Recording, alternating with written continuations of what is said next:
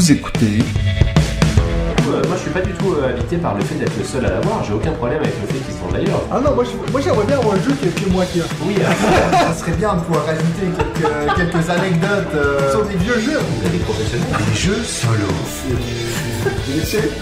abstraits. Ah oui Benji, David et Mathieu vous présentent On joue-tu On joue-tu Bonjour dessus On joue-tu Salut tout le monde, bienvenue au quatrième épisode de la saison 3 de On joue-tu Le podcast des... des jeux de société. Voilà, comment ça va les gars?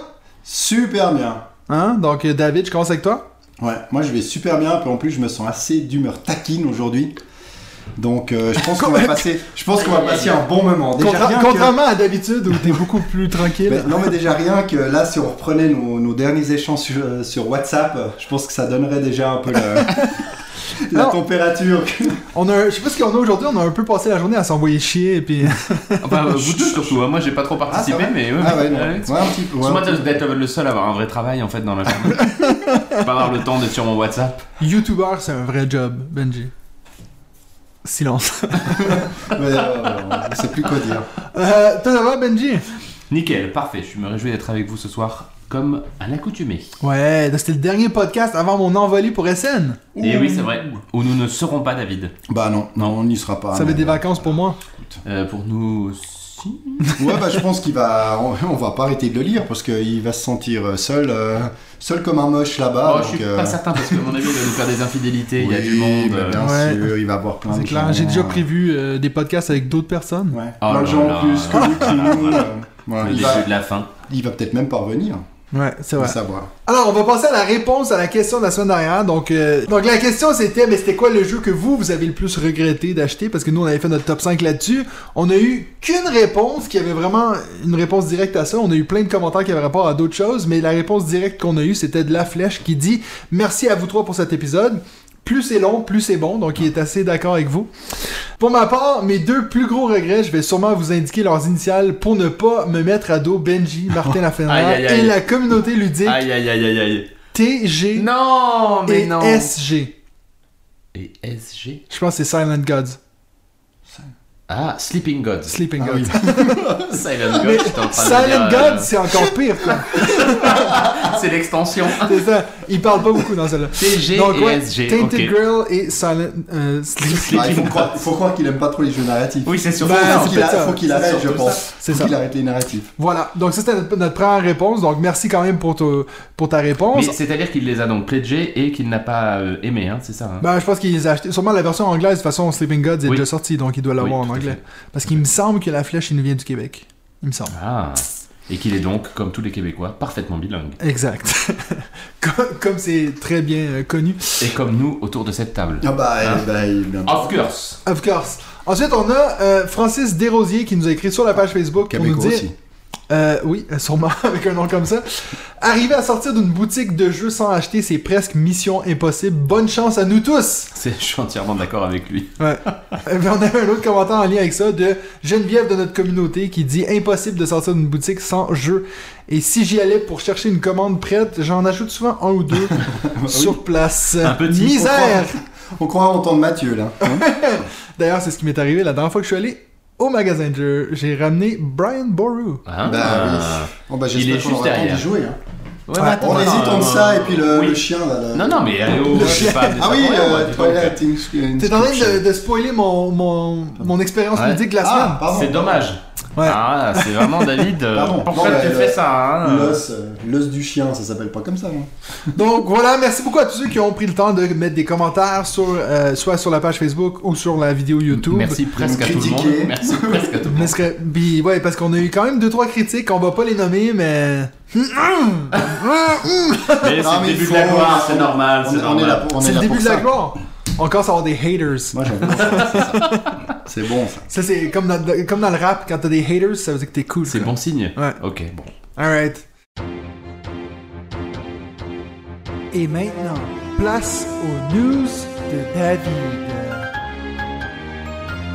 Alors, on passe maintenant aux news. Hey, bah oui.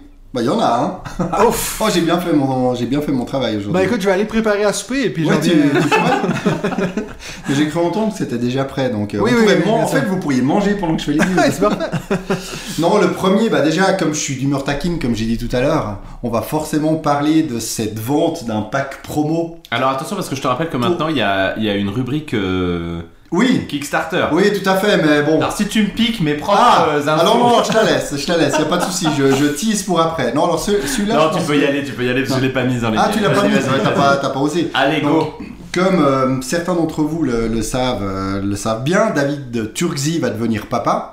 Félicitations pour la deuxième sans- fois. Et Sans puis l'aide de Benji. C'est ça, j'allais dire.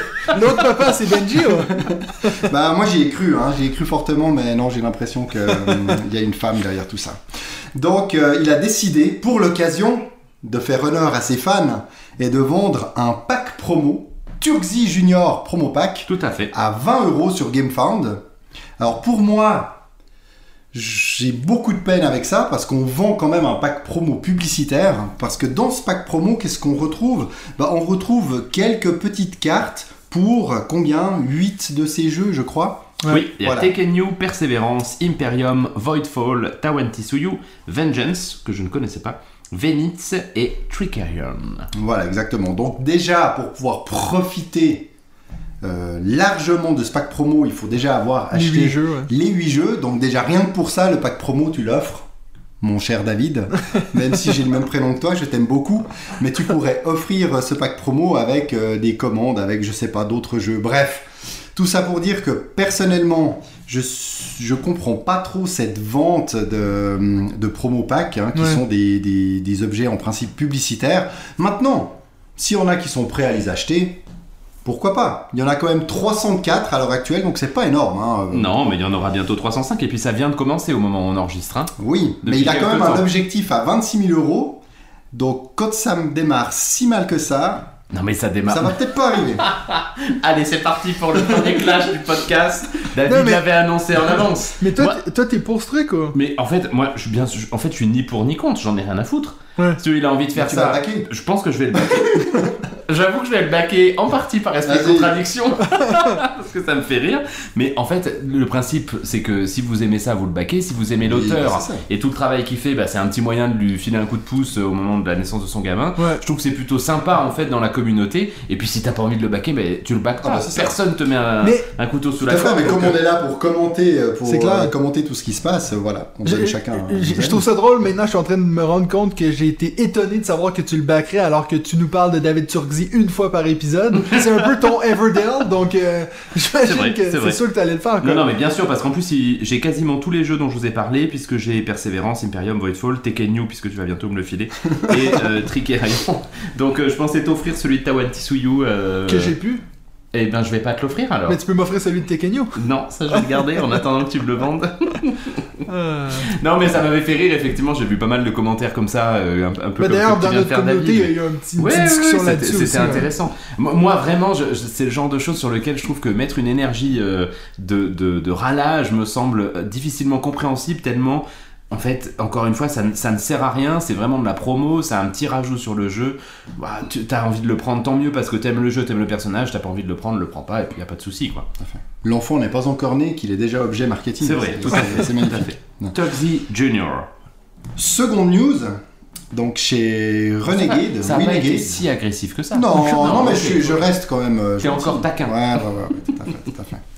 Donc chez Renegade va prochainement sortir un jeu tiré de American Psycho. Donc American Psycho a Killer Game. Donc je sais pas si vous avez lu le roman de Bret Non, Easton J'ai vu le Ellis film par ou vu le film avec le fabuleux euh, Christian Bale. Tout à fait. Donc euh, voilà, donc c'est vraiment un jeu qui a l'air d'être assez fidèle au film. Donc pour ceux qui ne connaissent pas, donc dans ce film, on cherche à obtenir le, le- euh, quoi Surtout dans le jeu, on cherche à obtenir des biens euh, les plus précieux, de réserver les restaurants les plus branchés, de maintenir notre apparence personnelle et avoir la meilleure carte de visite de tous les collègues que l'on déteste, bien entendu. Et puis tout en essayant de maîtriser notre rage psychotique et notre nombre croissant de victimes. Parce que oui, dans ce film, on incarne un héros qui va tout simplement tuer un grand nombre de personnes. hein. Ça peut être des homosexuels, des, homo- des, des femmes, euh, des noirs, etc. Donc c'est, il, a tous les, il a tous les défauts euh, possibles, cet homme-là. Et donc on va incarner ce, euh, ce tueur en série dans ce jeu American Psycho. Alors, Un peu pas un étrange. brin de mauvais goût? Je ne sais fou, pas. hein. Pourquoi pas, mais très franchement, en voyant le matériel, en voyant le, le pitch, j'ai pas l'impression qu'il va rester euh, dans les, euh, dans les annales du jeu de société. Mais c'est vrai que tu peux te dire qu'au moment où on ressort Great Western Trail pour qu'il soit plus inclusif, qu'il y ait des gens de toutes les couleurs, de toutes les, tous les gens, etc. Non, ça c'est Puerto Rico. Non, Oui, non, mais mais aussi, aussi Western euh, Trail. Ah. Non, non, à Puerto. Rico, t'as raison. Ouais. Au moment où on ressort Mombasa pour plus trop parler d'esclaves, Ouais. derrière on sort, tiens, incarner un serial killer homophobe et raciste. Ouais, C'est c'est un bizarre. petit hein. décalage un peu étrange. Exactement. Alors, va-t-on en, en reparler à l'avenir? J'ai euh, j'ai quelques doutes. Et puis, pour rebondir là-dessus, j'étais même pas au courant qu'il y avait un jeu. euh, Breaking Bad, donc tiré Ouais, la sortie chez, ouais. chez Edge en 2018. Alors c'est marrant parce que je l'ai vu euh, en, en faisant un peu ma veille pour les news, et puis juste après, j'ai vu que sur notre Discord, dans notre communauté, quelqu'un a dit qu'il avait acheté quelqu'un a dit qu'il l'avait acheté en profitant d'offres dans une, Ah, dans une boutique. Alors, j'espère que ce que j'en ai lu ne sera pas euh, exact pour notre, notre, cher, notre cher ami, parce que selon Trick Track, c'est une erreur de casting monumentale que, Ah. que ce jeu. Donc, regardez la série, ne jouez pas forcément au jeu, mais si vous l'avez, jouez-y, et puis dites-nous euh, ce que vous en Bon, avez ça serait, pas la, ça serait pas la première fois qu'un jeu sur une licence Ouais. Non, fait bah, un bien. À part Dune Imperium, euh, c'est assez rare qu'un jeu fait succès alors que c'est tiré de- d'un jeu. Alors je pense que sur le Seigneur des Anneaux, sur Star Wars, il y en a quand même eu des. des Ouais, non, ouais, ouais, ouais. Ou sur les Marvel. Oui, mais là, c'est des licences qui sont un peu comme. Il n'y a pas un gros fanbase. De... Ouais, Breaking Bad peut-être, mais genre American Psycho, je sais pas à quel point tu vas aller chercher. euh, Tu sais, c'est comme The Thing. C'est vrai. À quel point tu as un, un Ouais. énorme fanbase qui attendait juste ça, je sais pas. Après sur euh, BGG, il a quand même une note à 6.8, c'est pas non plus. euh, Lequel, ça Breaking Bad? Bad, ouais. C'est pas la cata, hein. C'est pas la cata, c'est pas la Pour cata. un, pour un jeu qui a pas l'air d'être C'est très pas la cata, compliqué. c'est pas la cata. S'il y a Ouais, au moins. Ah oui, c'est dur. Taquine, effectivement. Hein, dis donc. Ça va être long cet enregistrement. Si, euh, s'il y a tout le monde qui a participé dans l'émission de Breaking Bad est allé voter, a mis, a mis des 10, ça fait peut-être monter ouais, la note. c'est possible. Ça peut, ça peut aider. Sinon, j'ai j'ai beaucoup pensé à toi, Mathieu, qui est en train de nous créer un futur, euh, un futur chef-d'œuvre dans le jeu de société. Bien sûr. Savais-tu que Az, euh, Azao Games propose une solution print on demand, on Oh. demand, pardon, de jeux de société. Donc Mhm. les jeux de société Et là, tu te moques pas de, tu te moques pas de imprimés. l'accent, là. Oui, Non, mais j'ai corrigé pas. Non, mais c'est c'est pas un vrai mot, Azao, euh, je sais pas ce que c'est. Non, non, il parlait de print. Ah, pardon. Euh, donc des jeux fabriqués à l'unité, donc ce qui est assez, euh, assez intéressant effectivement pour Si tu des penses que le jeunes jeu de Mathieu ne se auteurs. vendra qu'à l'unité, mais. Non, mais pour démarrer, ça peut aider, tu vois. Pour démarrer, avoir autre chose qu'un proto euh, fait maison, eh bien, pourquoi pas, de passer par eux. Surtout qu'ils ils, ils- Je vous ai fait à manger, les gars. ils hein. s'occupent aussi, ils s'occupent aussi de la promotion. Alors, j'ai pas tout analysé, mais c'est pas juste euh, une petite, euh, une petite impression. Il y a l'air d'avoir tout un concept euh, derrière. Donc voilà, je ne connaissais pas du tout ça. Et puis, en termes de nouveautés, il y a la gamme Access Plus euh, chez Asmodée qui, euh, qui arrive sur le marché. Donc, c'est des jeux qui sont spécialement conçus pour les personnes ayant des troubles cognitifs. Donc, ils démarrent avec euh, Double, Timeline et puis Cortex euh, Challenge. Donc, voilà, dans un packaging euh, bien, bien spécifique. Ouais. Donc, après les jeux, euh, les jeux Access pour les malvoyants, bah, maintenant, il y a le Access Plus chez, chez Asmodée. C'est fou quand même. Peut-être juste pour rebondir sur la news précédente là, du, du jeu à l'unité, on en avait parlé avec Mathieu, mais il y a Greux Games qui organise un- Ouais. une rencontre en fait de jeunes auteurs, enfin d'auteurs, pour euh, tester leur proto avec euh, l'équipe éditoriale de Greux Games. Et puis il y aura Théo Rivière et, Et Serge Serge. Laget qui seront là euh, également. L'idée c'est pas du tout de signer un jeu avec Greux Games, mais c'est de permettre à des auteurs justement d'être confrontés à, à des professionnels et puis de pouvoir euh, améliorer leur prototype et ensuite dans un deuxième temps de pouvoir éventuellement le, le proposer à des éditeurs, dont Greux Games, mais encore une fois pas Mhm. forcément. Ouais. Alors on vous dit ça, c'est pas très sympa parce que je crois que maintenant quasiment toutes les places sont prises, mais néanmoins si ça vous Oui, il y avait intéresse, que euh, 10 places donc.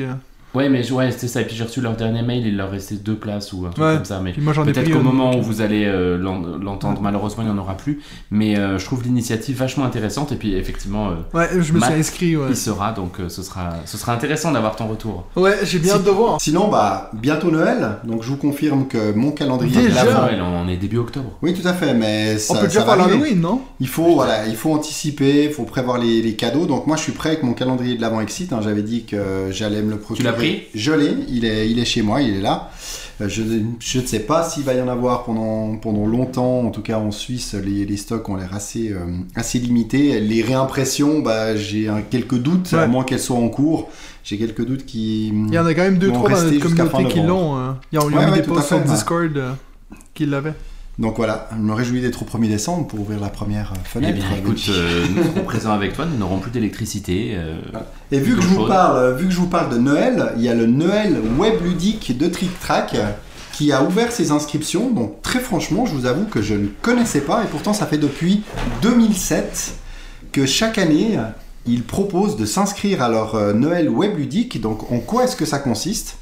Eh bien, c'est simplement que vous vous engagez à offrir un cadeau à euh, un autre participant, donc un cadeau de 40 euros, mais vous allez devoir lui faire, euh, si j'ai bien compris, une sorte de, bah, lettre euh, au Père Noël, et puis chacun va se voir offrir un cadeau par, par tous les participants. Donc pour l'instant, il y a, il y a 38, euh, 38 participants inscrits, mais ça existe depuis 17 ans. Donc voilà, un concept assez, assez marrant lancé par Trick Track. Si vous voulez en savoir plus, c'est noelwebludique.ovh. Il y a un site, euh, un site dédié à cette, euh, à cette opération. Alright.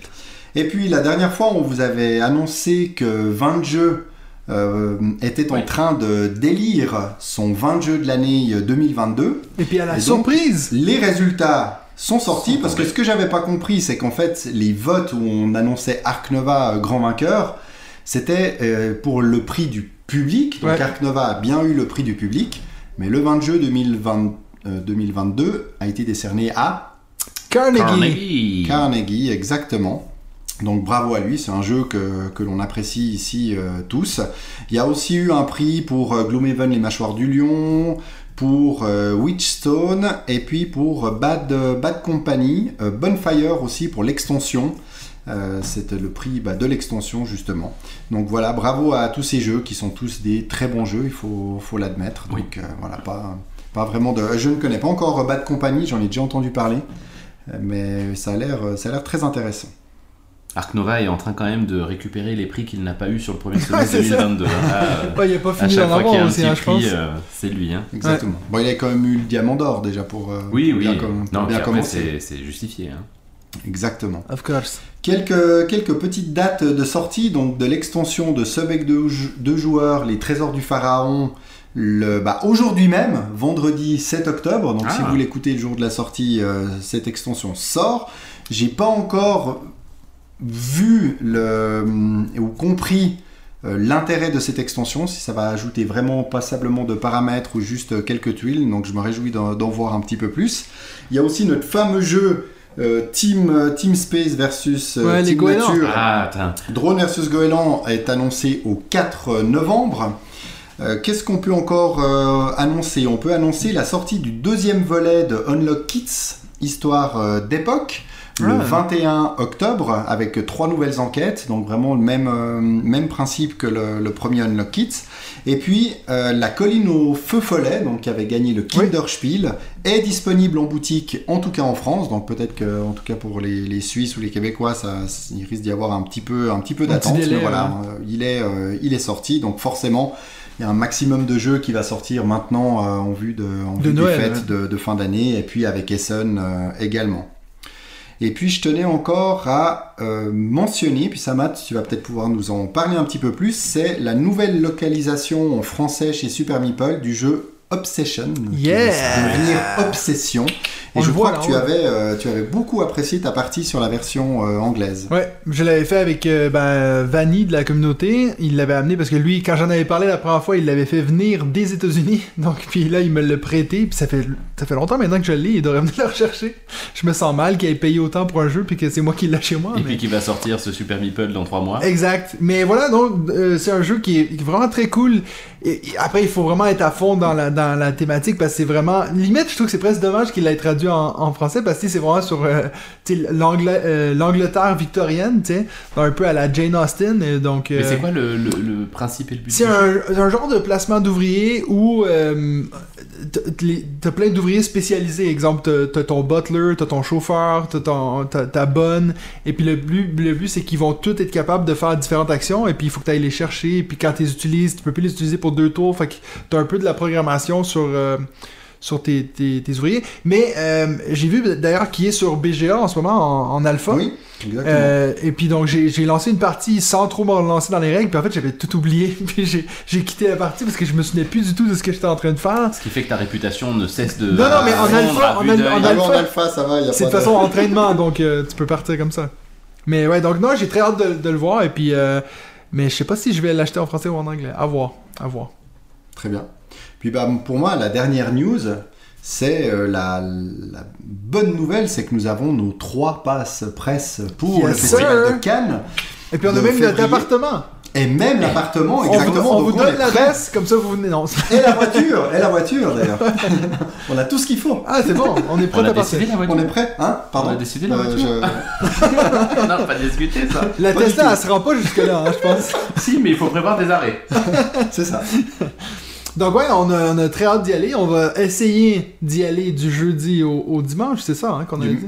Oui, des, Je des mercredis soirs, on sera sur place, on sera Ouais. prêt. C'est ça qu'on avait dit, ouais. Ouais. Ouais, ouais. À voir si moi je peux Mais avoir ton, ton directeur n'est pas encore au courant au moment où ce podcast C'est passe. ça. Bah, au pire, euh, on Ah, des, on t'enverra des WhatsApp. En tout cas, David et moi serons Ouais, là ouais, dès le mercredi. sera Ouais, prêt. bon, Benji, toi, c'est ce, ce qui arrive quand tu dis que tu vas être à quelque part. J'annulerai le mardi. T'es Tu, prêt à y paies- aller tu paieras avant ta part. hein. oui, oui, oui, oui. Voilà, t'as pas d'autres news? Attends, non, moi j'en ai des news que t'as pas donné. Bah, vas-y, vas-y. Eh bien, il y a les éditeurs de la boîte de jeux qui ont créé une nouvelle maison d'édition. La boîte de jeux, vous la connaissez bien, cette Bah, bien maison, hein, c'est notamment celle de It's a Wonderful World, etc. Et puis ils ont créé une nouvelle maison. Alors par contre, comme je pensais que tu allais la voir, j'ai pas préparé, donc j'avoue que j'ai plus le, le- le nom de la maison euh, en tête. Mais c'est il y a Frog dedans, et puis ça va être une maison de localisation. Donc ils vont faire un peu comme fait Super Meeple, justement, ils vont localiser des jeux euh, qu'ils ne vont donc pas éditer eux-mêmes. En parallèle à euh, C'est la boîte Lucky de. Frog ou... Non, je sais plus comment ça s'appelle, Frog, quelque Ah. chose. Donc voilà, alors ils ont demandé euh, sur Facebook quel était le premier jeu qu'ils allaient éditer euh, à la cantonade. Ouais. Et puis je me suis permis de leur demander de- d'éditer Nemo's War parce que ça fait, je pense, une année Ah qu'on oui. en parle et puis on n'a toujours pas de news en fait. Ouais. Il paraît que ce jeu devrait être édité, idée. mais on sait toujours pas quand. Donc euh, voilà, puis je trouve que c'est une bonne nouvelle parce que c'est des gens assez sérieux, leurs jeux sont bons et ça fait plaisir de- d'entendre qu'ils se développent. Ouais. Et ils en sortent de plus en plus d'ailleurs. Oui. Mhm. On Parfait. risque d'en reparler peut-être ou pas. Bah Voilà, c'était ma seule news. euh, Un petit hey, peu. Mais Pour c'est vrai maintenant- sur le terrain de David. Maintenant, finalement que tu parles d'un nouvel éditeur, il y a aussi un, un éditeur, un, ben, un nouveau sur le marché, du nom de Spiral Edition, Mhm. qui a édité euh, Distri Noir. Je vais rapidement vous en reparler, euh, vous en reparler tout à l'heure. C'est un jeu euh, japonais et puis en fait derrière Spiral Edition, alors moi aussi comme je l'ai fait de tête, j'ai pas toutes les informations, mais dans l'équipe il y a Théo Rivière. Ah, Donc en fait, euh, ils se sont mis, euh, ils sont mis une petite équipe pour, euh, pour créer justement cette nouvelle maison d'édition pour bah, peut-être importer ce genre de jeu, de dire bah voilà, il y a des chouettes jeux qui, qui sont à l'étranger, euh, tout particulièrement lui, il adore aussi tellement le Japon que je pense qu'il est très au courant de ce qui se passe Ouais, là-bas. Puis de se dire plutôt que d'attendre que certains le, le fassent, eh bien euh, on va le faire, euh, on va le faire nous-mêmes. Donc voilà, ça permet de découvrir aussi des, des jeux. Euh, et celui-ci, je me réjouis tout particulièrement. Totalement inutile. Donc, totalement indispensable. Avec Benji.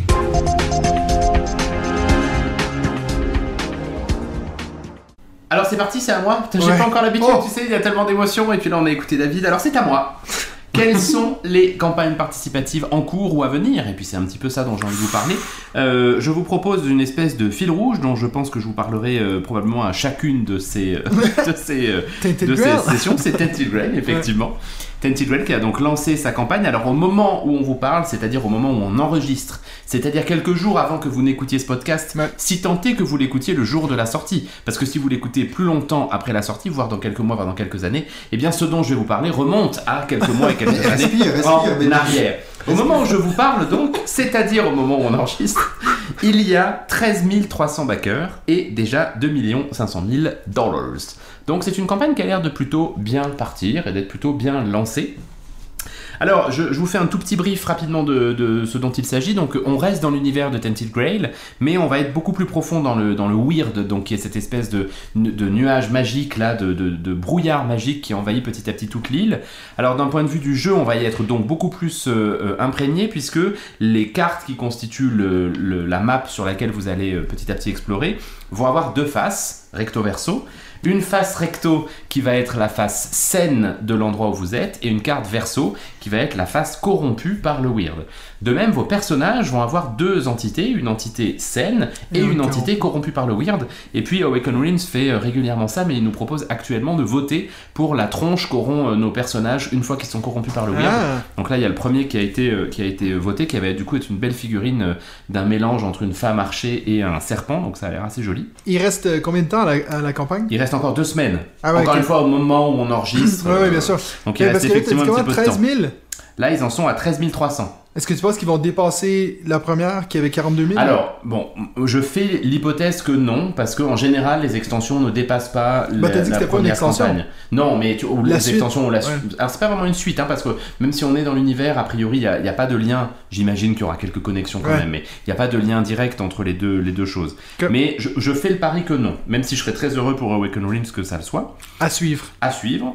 Euh, il va y avoir aussi une petite nouveauté, c'est que en plus des personnages que vous et des monstres que vous allez rencontrer sur la map, il va y avoir trois espèces de boss. Pour le moment, trois. Il y a une Stretch probabilité que peut-être leur nombre augmente, mais qui sont du coup des vraiment des gros euh, boss qui sont les Kings of Rune, Mhm. les Kings les rois de la ruine, Ouais. qui sont donc le nom de cette euh, nouvelle de cette nouvelle édition. Et puis vous allez euh, justement devoir comprendre un peu leur histoire pour pouvoir les combattre et puis a priori gagner.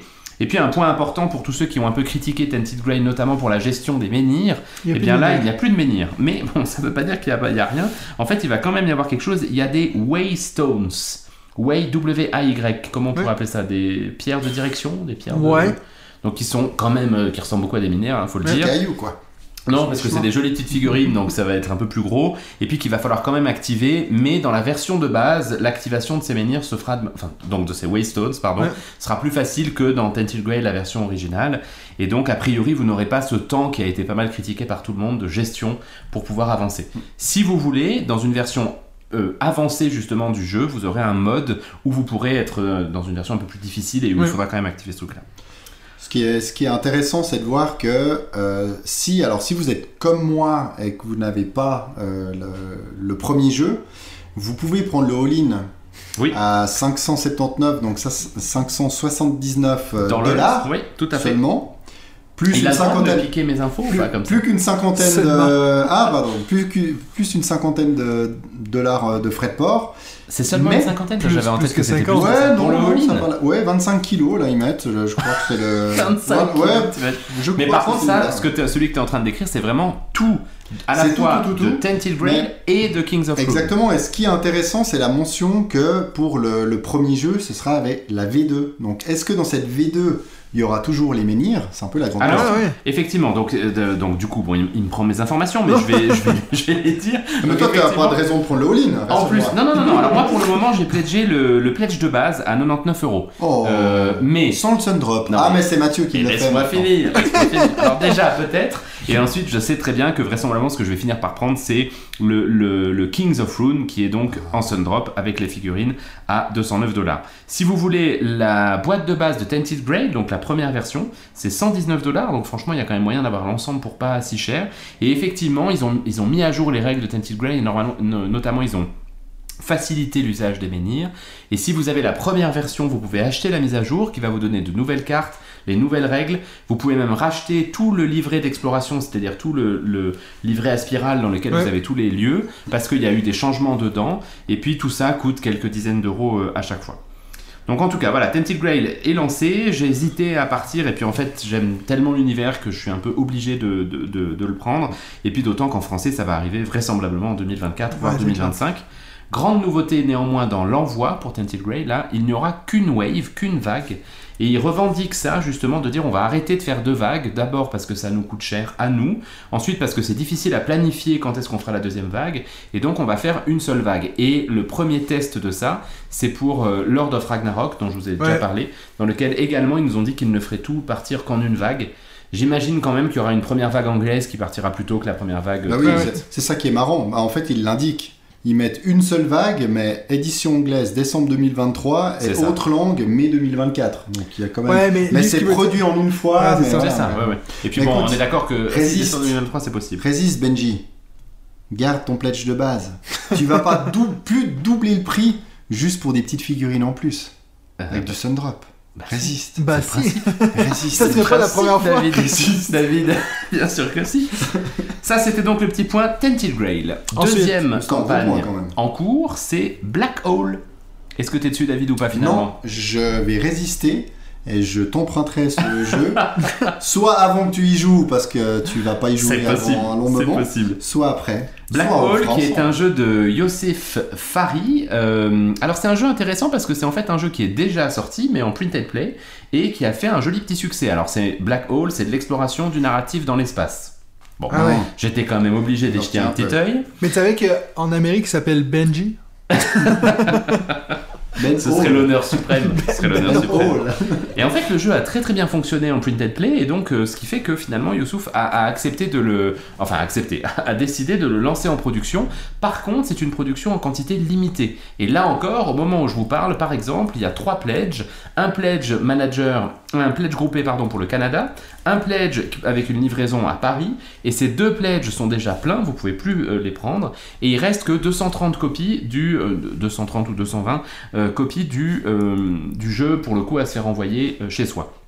Le jeu n'est pas très cher, il est à euh, 45 ou 50 euh, dollars ou euros à peu près, et puis on vous promet un certain nombre de temps euh, en narratif, donc euh, euh, voilà, ça, ça donne plutôt euh, envie, et puis moi je l'ai baqué pour le coup, et effectivement je te le prêterai David avec plaisir. Juste une petite précision, c'est que le, le print and play a bien fonctionné, mais c'était 1 euro. Donc euh, c'est Ah vrai oui. que c'était particulièrement bon marché. Et si je dis pas de bêtises, peut-être que je me trompe dans le, dans le nombre, mais il y avait énormément de cartes. Donc je crois que c'était quand même assez, voilà, plus de 80 cartes. Donc à, faut imprimer, je pense que voilà. Quand... Mais les retours de ceux qui l'ont eu étaient Exactement, il y avait beaucoup d'attentes de certains Ouais. de l'avoir en version physique, donc c'est très bien qu'ils l'aient fait. hein. Moi j'avais, j'ai backé ces- certains de ses précédents jeux. Donc moi j'avais, j'avais backé deux de ses précédents jeux, donc Way of the Samurai et The Road. Euh, The Road, j'ai, j'ai vraiment, j'ai vraiment bien aimé. J'ai fait plusieurs parties, donc euh, je, on pourra les changer, tiens. Alors, Way of the Samurai, moi je l'avais testé avec euh, mon pote Olivier là, et puis je l'avais trouvé assez compliqué, donc euh, on n'avait pas beaucoup. euh, Ouais, j'ai préféré The Road, c'est vraiment euh, Ok. très chouette. Il y a, y a un côté narratif, mais de nouveau sans, sans texte. C'est, juste un peu bah, comme. Carte Aventura Ouais, oui, un peu ce, ce genre-là où finalement tu te fais un- tu te fais ta propre narration parce que c'est que des lieux différents que, tu enchaînes, des rencontres que tu fais, donc c'est assez, euh, c'est très intéressant comme concept. Puis on voit même dans Black Hole, il y a pas mal quand on voit le, matériel, il y a beaucoup de similitudes dans ces jeux et ça c'est assez intéressant, c'est sa signature. euh. Alors, ça c'était donc pour les campagnes sur lesquelles moi je suis en ce moment. Deuxième point, les campagnes qui ne sont plus. Oh. Et puis là, une news qui a fait grand bruit, en tout cas sur notre, sur notre Discord et puis Ouais, Moi, ça m'a bien net, fait réagir en tout cas. c'est la fin de la campagne de Kingdom Come Deliverance. Ouais. Alors, qui est une campagne que moi je ne suivais pas des masses, mais qu'on on m'avait euh, euh, envoyé sur le Discord. hein, je crois que c'est Cédric notamment qui m'en avait parlé. Mhm. La campagne avait de quoi attirer. C'était là aussi un gros jeu narratif dans un univers médiéval qui n'avait pas l'air d'être médiéval fantastique. Ça avait vraiment l'air d'être du médiéval assez pur, donc de, Exact. une espèce d'imprégnation dans ce que c'était que le Moyen Âge, avec un certain nombre de points euh, assez intéressants, et notamment c'était beaucoup dirigé par une application sur Mhm. un smartphone, mais d'une compagnie, euh, dont là je perds le nom bien sûr au moment de vous en parler, d'une compagnie qui était assez réputée justement pour ses euh, app-driven games. Et puis la compagnie a lancé la campagne avec un seuil de financement euh, qui était relativement bas, qui a été atteint relativement vite, et en quelques jours ils ont relativement dit qu'ils allaient donc arrêter la campagne. Alors malheureusement c'est pas drôle pour eux parce qu'en plus de l'arrêt de la campagne c'est quand même la fin de leur, euh, de leur maison d'édition en fait, et ils ont lancé une discussion, en tout cas ils ont lancé un pavé dans la mare plutôt de ce sujet qui malgré tout est un serpent de mer parce que moi je l'avais déjà entendu par euh, le Board Cubator. Ouais, c'est ça, Board Voilà. Creator. Je l'avais déjà entendu par le patron de Monolith, Fred Henry, qui avait eu cette discussion à un moment donné. C'est cette fameuse question du seuil de financement. Et en fait, eux ont été transparents a posteriori en expliquant qu'en fait, ce dont ils auraient vraiment eu besoin pour pouvoir lancer le jeu, c'est 1,5 million de- d'euros. Et puis le seuil de financement était C'était à, 100 000. à 100 000 euros. Donc bien sûr, 100 000 euros, c'est vite atteint, mais le million 5 ne l'était pas. Et donc ça a relancé le débat de mais en fait qu'est-ce que c'est que ce seuil de financement qui est indiqué et puis, en fait, est-ce que c'est véritablement le seuil de financement qui est nécessaire? La réponse est bien sûr non, ça Ouais. n'est jamais le cas. Et c'est beaucoup utilisé par les boîtes comme un outil marketing pour pouvoir dire derrière funded in 2 minutes, funded in 30 secondes, funded in one day, etc. Mais moi, comme j'ai dit, j'avais lancé ça dans le Discord, mais moi, mon rêve, ça serait de créer un jeu et puis de faire un funding à 1$ pour qu'il soit atteint en 2 secondes. Comme ça, tu peux un peu moquer le truc. Parce que c'est vrai que c'est ridicule de dire que. euh, Ok, moi je savais. Bien sûr que je m'en doutais que c'était plus qu'il y avait besoin, mais là on est à 15 fois le, prix qu'eux ils mettent. Tu sais, si tu m'as dit c'est le double qu'ils ont besoin, ok. Non, bon, on- c'était pas possible que ce soit à 15 parce que si c'est 15 fois 100 000, on était à 1,5 million. Et puis euh, c'est ce dont Bah, ils c'est avaient ça. besoin. Ouais, justement, bah, c'est ce qui. Ouais, c'est ce qui... Mais non, mais ils étaient pas à 1,5 million puisque c'est ce Oui, mais Non, c'est- non, non, moi, mais moi, ce que je veux dire, c'est que c'est fou que le seuil qu'eux ils affichent Ils est l'ont dit 15 15 fois plus moins, pardon, petit Ouais, ouais, ouais, excuse-moi. que ce qu'ils ont à fait besoin. Tout à fait. C'est- vraiment, c'est c'est mentir aux gens. Puis je suis pas, je suis vraiment pas en train de dire ça comme si c'était que eux qui faisaient ça. Je comprends que c'est un peu comme ça que ça fonctionne. Mais moi, c'est la première fois que j'ai été confronté à ça, puis ça m'a vraiment choqué. Je me dis, mais en fait, c'est vraiment prendre les gens pour des, pour des idiots. C'est vraiment du marketing pur et dur, quoi. Est-ce que c'est pas la définition du marketing? Oui, oui, quoi, mais clairement. Oui, clairement. Après- ça David. Non, mais après, après, c'est vrai Prendre que des gens pour des idiots, Finalement, si métier. tu, mets, si tu mets un objectif à 1,5 million, et demi, Ouais. tu peux aussi montrer aux autres que toi, c'est- waouh, quoi, derrière, ça doit être un projet, euh, un projet assez énorme. C'est ce que Donc, je me euh, dis. euh. Eh ben oui, mais Fred Henry, justement, de Monolith, avait fait ça, je sais plus pour quelle campagne, et en fait, ça n'avait pas fonctionné. C'est- Moi, j'aimais beaucoup la démarche de, de- de ce mec, parce que justement, il a voulu dire, en fait, Kickstarter nous prend pour des débiles. C'est pas Kickstarter, mais les éditeurs sur Kickstarter nous prennent pour des débiles. Les stretch goals qu'on vous vend si vous achetez le, le truc, heureusement, sont faits bien en amont, euh, parce que si c'est pas fait, si c'est pas le cas, soit c'est le cas, ils sont faits bien en amont, et donc c'est pas une découverte, Ouais. soit en fait, on va les construire après avoir fait le jeu, mais ce sera donc très mal équilibré. Ouais. Et donc lui, il avait voulu faire plusieurs tentatives comme ça en disant, moi je vous donne une boîte, elle est finie au moment où je vous l'offre, il n'y a pas de stretch goals, et je vous dis exactement de combien j'ai besoin pour la faire. Et en fait, ça n'avait pas bien fonctionné. Ouais. Je me rappelle plus pour quel jeu il avait fait ça, mais ça avait été un échec. Et il avait. Ce, ce type est d'une intelligence que j'admire absolument. Et il avait fait tout un texte en expliquant que voilà, on a beau essayer d'être honnête, en fait, le problème c'est qu'on est quand même dans une société. On est dans l'ère du marketing. Alors, je dis ça devant toi, David, en plus, tu le sais bien mieux que moi, mais on est dans l'ère du marketing. Et donc, s'il y a quand même des gens qui sont un peu critiques sur ce qui se passe, c'est la minorité des backers. Ouais. C'est la minorité des Bon, backers. après, l'intérêt- toucher les autres. L'intérêt du projet est aussi important. Euh, It's a Wonderful Kingdom, il y avait aussi un seul, quoi. Il y avait deux versions de boîte. Soit tu prenais la version retail, soit tu prenais la, la version euh, Deluxe. deluxe. qui était finalement la version Kickstarter. Puis après, il y avait aucun, euh, il y avait aucun stretch goal, il y goal, avait ouais. rien du tout. Bah, il y avait des Il y a quelques projets comme ça qui fonctionnent. Oui, mais tout était inclus. enfin, il n'y avait pas de. Ils de- étaient de- déjà prévus, comme Benji disait.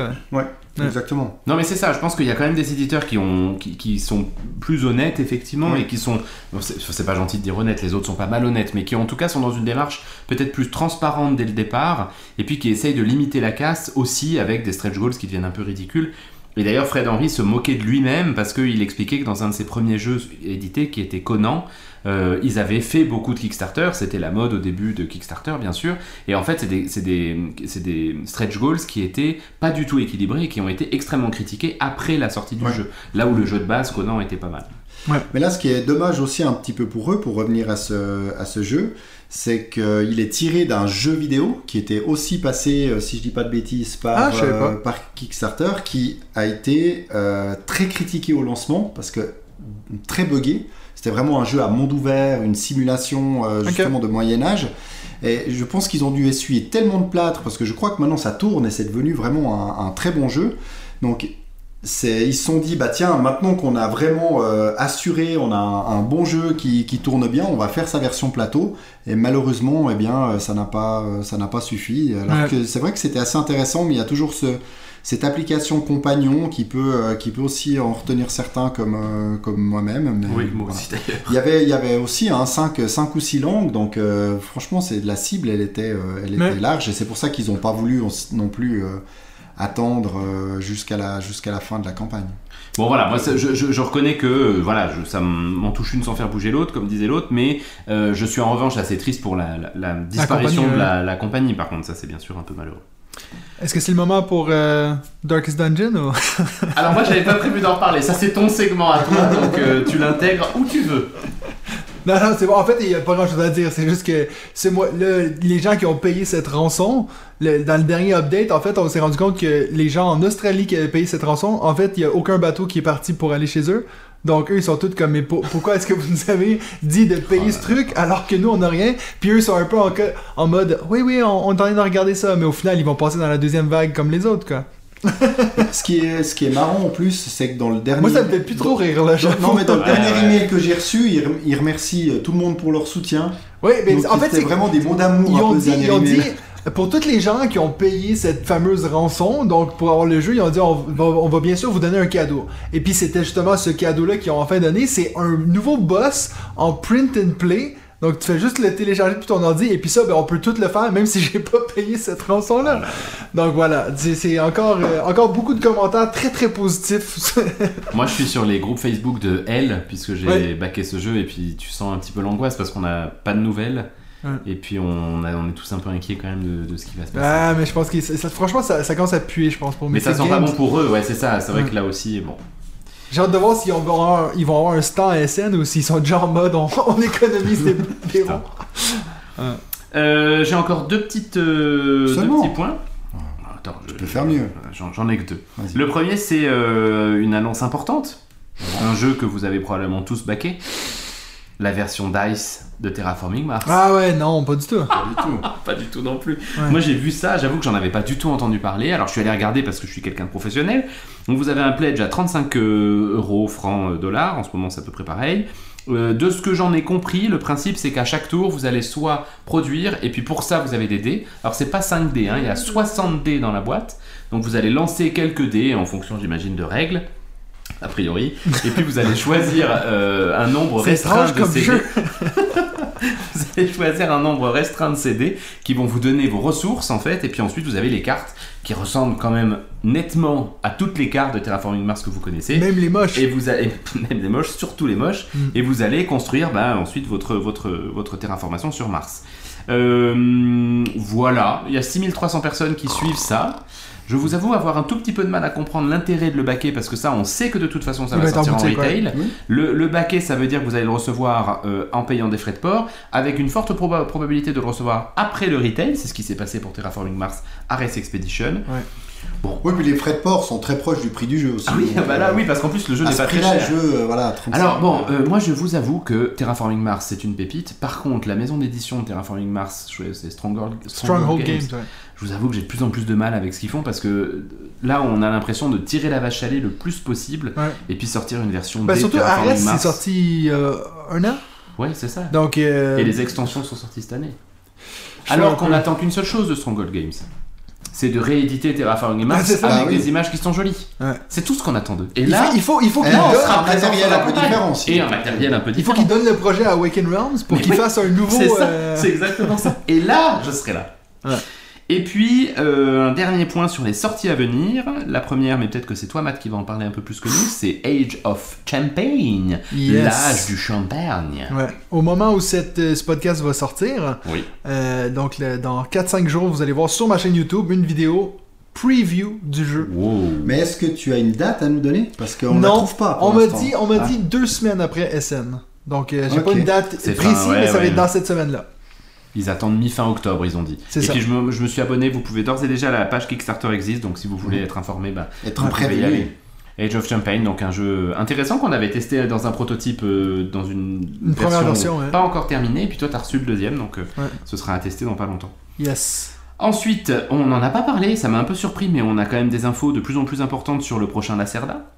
Oui, Weather Machine. Non, ça c'est Ah, le pardon. Weather Machine. C'est c'est déjà, passé ça. Ouais, mais celle-là, j'ai vu qu'il va. Weather Machine, il est, en train d'être livré là, effectivement. Donc, euh, bah, alors moi je l'avais pas baqué, donc je me réjouis d'avoir les retours de celles et ceux qui l'ont fait. Mais vraisemblablement début 2023, il va y avoir la prochaine euh, boîte de Lacerda qui s'appelle Inventions, Evolutions of Ideas, Ouh. qu'on pourrait traduire en quelque sorte par Invention, les évolutions des idées. Mais c'est pas celui-là qui apparemment elles sont plus accessibles ou. Non?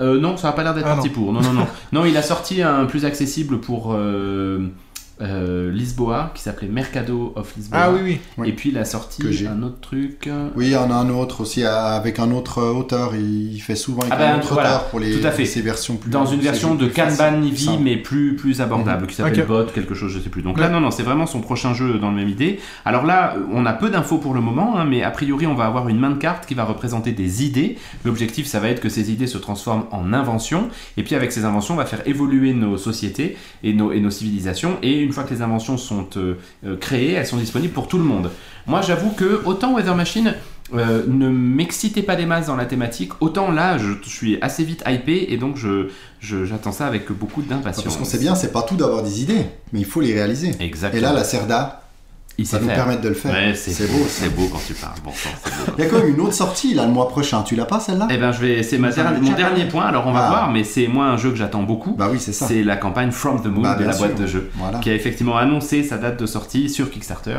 qui sera donc le 15 novembre. Euh, Kickstarter ou GameFound d'ailleurs? Tiens, j'ai un petit doute. Euh, je crois que c'est Kickstarter. Ok. Euh, en tout cas, ce sera le 15 novembre, donc euh, elle sera vraisemblablement Bon, ça visible sur Essen, donc Ouais. tu pourras nous Ouais, en ouais. envoyer quelques petites photos, nous donner des news. Mais là, clairement, moi j'en serai, le thème me parle, la maison d'édition énormément, et puis ça fait quelques temps que j'avais pas backé un de leurs jeux, donc je les suivrai avec beaucoup de plaisir. Voilà. Enfin, je vous dis Kickstarter, mais j'en sais rien. je- sur- mais, sûr. mais sûrement parce que je veux dire, euh, It's a Wonderful Kingdom, It's a Wonderful World, c'est toujours passé par là. Donc si la boîte de Oui. jeu reste fidèle à eux-mêmes, ils vont passer par C'est Kickstarter. possible. ouais. Vous avez vu que Backer Kit, hein Backer Ouais. et pas Baker. Non, mais bien sûr. Backer Kit euh, fait aussi bah, la même démarche qu'a fait GameFound il y, a, il y a quelques mois de cela. Euh, oui, c'est pas, ça, c'est pas, ça se compte pas encore en années. Hein. Où euh, c'était simplement une plateforme pour gérer le- les pledges, donc Ouais. les jeux achetés sur Kickstarter, GameFound. Ensuite, ils ont commencé à proposer Des jeux. bah, ouais. leur propre jeu et Backer Kit maintenant fait pareil. Donc d'ailleurs, un des tout premiers jeux sur la plateforme euh, Backer Kit, eh ben, il y a euh, Daybreak. Que, que Benji, euh, dont Benji vous a parlé la, la semaine dernière. Et qui avait déjà oublié. Donc euh, voilà, qu'on avait, euh, dont on avait oublié le nom de Matt Leacock, donc le créateur de Pandémie. Ah oui, c'est celle-là. Exact. Voilà, ben on a fini ton segment là? Bah non, Si, moi oui. bah il y en a d'autres. Ah, c'est possible. Enfin Benji. Non, il y en a un, c'est sûr, t'a- t'allais pas l'annoncer parce que t'es pas spécialement intéressé par le, par le hockey sur glace, mais là, la sortie de Trickshot en version Hmm. française, c'est prévu pour le 18, euh, 18 octobre. Ça, c'en est Donc, un il que peut-être la craquer, campagne. Et ils vont faire cette fois-ci en version française, c'est bien. Et puis, The Queen's Dilemma, 25 octobre. Ah, j'ai pas vu, punaise, Eh alors oui. que je recevais toutes leurs pubs. à un moment 25 donné. octobre, Queen's Dilemma, donc finalement on n'aura pas besoin d'attendre si longtemps que ça, même si on n'attendait pas vraiment. Mais moi je me réjouis, je me réjouis de découvrir. euh, C'est quoi qui ont changé, ouais, Exactement, et ouais, ça, ça risque d'être tentant euh, vu ce qu'ils avaient ouais. annoncé au départ. Mais est-ce qu'il faudra prendre la campagne ou est-ce qu'il faudra attendre la version retail là aussi? Parce que je sais Ah, pas s'il y aura bah, une ça, VF. on, on verra ça. Il nous reste encore euh, une quinzaine de jours pour, euh, Pour y pour avoir réfléchir. la réponse. Et puis c'est drôle parce qu'il y a le- la, la boîte d'édition suisse euh, Tracer qui a fait Darwin's Choice et Pachacuna qu'on a Mhm. acheté, qui ont annoncé l'arrivée imminente d'une campagne pour Zoo Tycoon. Zoo Tycoon, ouais. Donc c'est Ah oui. marrant. Donc le- vraiment la licence euh, jeu vidéo et c'est assez drôle parce qu'il y a eu Ark Nova qui est sorti sur la thématique de la gestion d'un zoo puis là on a Zoo Tycoon qui, Ouais, qui ouais. arrive donc voilà la, la pour le comparaison coup, je de vais regarder assez, avec, euh, assez vite attention. Parce que que- j'imagine que t'as joué beaucoup aux jeux vidéo. Alors hein. non, figure-toi, pas du tout même, mais en fait c'est le genre de jeu que j'adore, donc euh, de manière générale, de gestion de, de construction de parcs, construction de machin, donc... euh, de Même si c'est des animaux. Même si c'est des animaux. Ah. Alright. Et franchement, je suis étonné. T'es pas mentionné parce qu'il y a une campagne avec non pas un, Non pas non deux, pas deux, mais trois. mais trois jeux dans un seul projet KS qui va sortir le 11 octobre, dont un jeu de Rainer Knizia qui t'a spécialement dédié, Benji, parce que ce jeu s'appelle Pollen. le pitch.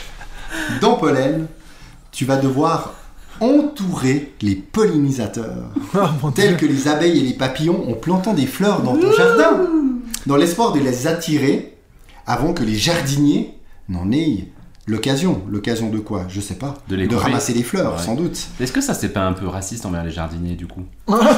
Qui ont forcément le mauvais rôle. On verra. Tu On vois? Euh, Écoute. c'est un des rares jeux euh, nature qui me dit rien du tout là. Même moi tu m'as perdu là. Bah écoute. Puis vous bon, pas... c'est Knidia, hein. Ouais, c'est ça. Oui, C'est ça. oui, mais bon, il a qu'un des, trois jeux. Les deux autres, j'ai pas du tout euh, d'infos dessus. Puis vous avez pas vu ce projet là, Giant X? Non. Non. un projet KS qui ressemble être genre euh, un poisson d'avril au mois de au mois d'octobre, c'est soi-disant un jeu de société fait par un Français à Quimper, hein, en Bretagne, avec quatre ballons. Chaque joueur doit gonfler son ballon, le poser sur une table, et c'est le dernier ballon qui, qui reste gonflé qui gagne la partie. Donc c'est un projet. Mais c'est Ah. sérieux ça? C'est tout à fait sérieux, exactement. Pour l'instant, il y a 51 euh, euros d'engagés. C'est sur Kickstarter? Oui, sur une centaine de recherchés. Donc il n'y a que 11 contributeurs à l'heure actuelle. Donc euh, Mister, Mister PNP compte sur vous pour pouvoir financer. Donc c'est pas, c'est pas un gag, mais ça coûte 4 euros. Où vous aurez 4 ballons à gonfler. hein, et une, euh, voilà, une règle quand même. Alors après, Et ce sera livré en décembre. c'est hein, extraordinaire. Je suis sur la page de la campagne. Donc effectivement, euh, beginning of November, toutes les, toutes les rewards auront été shipped to the bakers. Is this a joke? No. This project is totally serious. It is a cringy project, but the game is really fun. c'est génial. Alors on va suivre ça. Peut-être qu'on va même le backer juste pour le podcast, voir ce que ça donne. Bah, ça, serait, ça serait bien d'aller au moins, ça serait bien qu'il double l'argent comme ouais, ça. Il clair. pourrait, euh, on verra, des- on des verra stretch goals. d'ailleurs, on verra d'ailleurs s'il a totalement sous-estimé aussi euh, le montant, euh, le montant En fait, il y avait besoin de le faire. 1,5 million. Donc, Alors euh, bon, je pense qu'on est en train de parler de quelque chose là qu'il va falloir creuser parce que ce monsieur a en fait euh, publié 17 jeux sur, euh, sur Kickstarter. donc, euh, est-ce qu'il y a quelque chose qu'on connaît ou... Écoute, euh, je crois. Ah si, moi j'avais. Ah, Il y a en ai Margarita. Pizza Games. si. Top Secret Find. Si, si, si, je lui ai pris. En fait, c'est. euh, Non, non, mais en plus, c'est un truc sympa. C'est un mec qui crée des espèces de. de OVNI ludique quoi. Non, mais comment on pourrait appeler ça Des codes à craquer un peu. Et puis ça coûtait 1 ou 2 euros. Et il t'envoyait ça dans une petite pochette zip avec 3-4 cartes dedans. Et puis c'était des codes, mais ça coûtait rien du tout.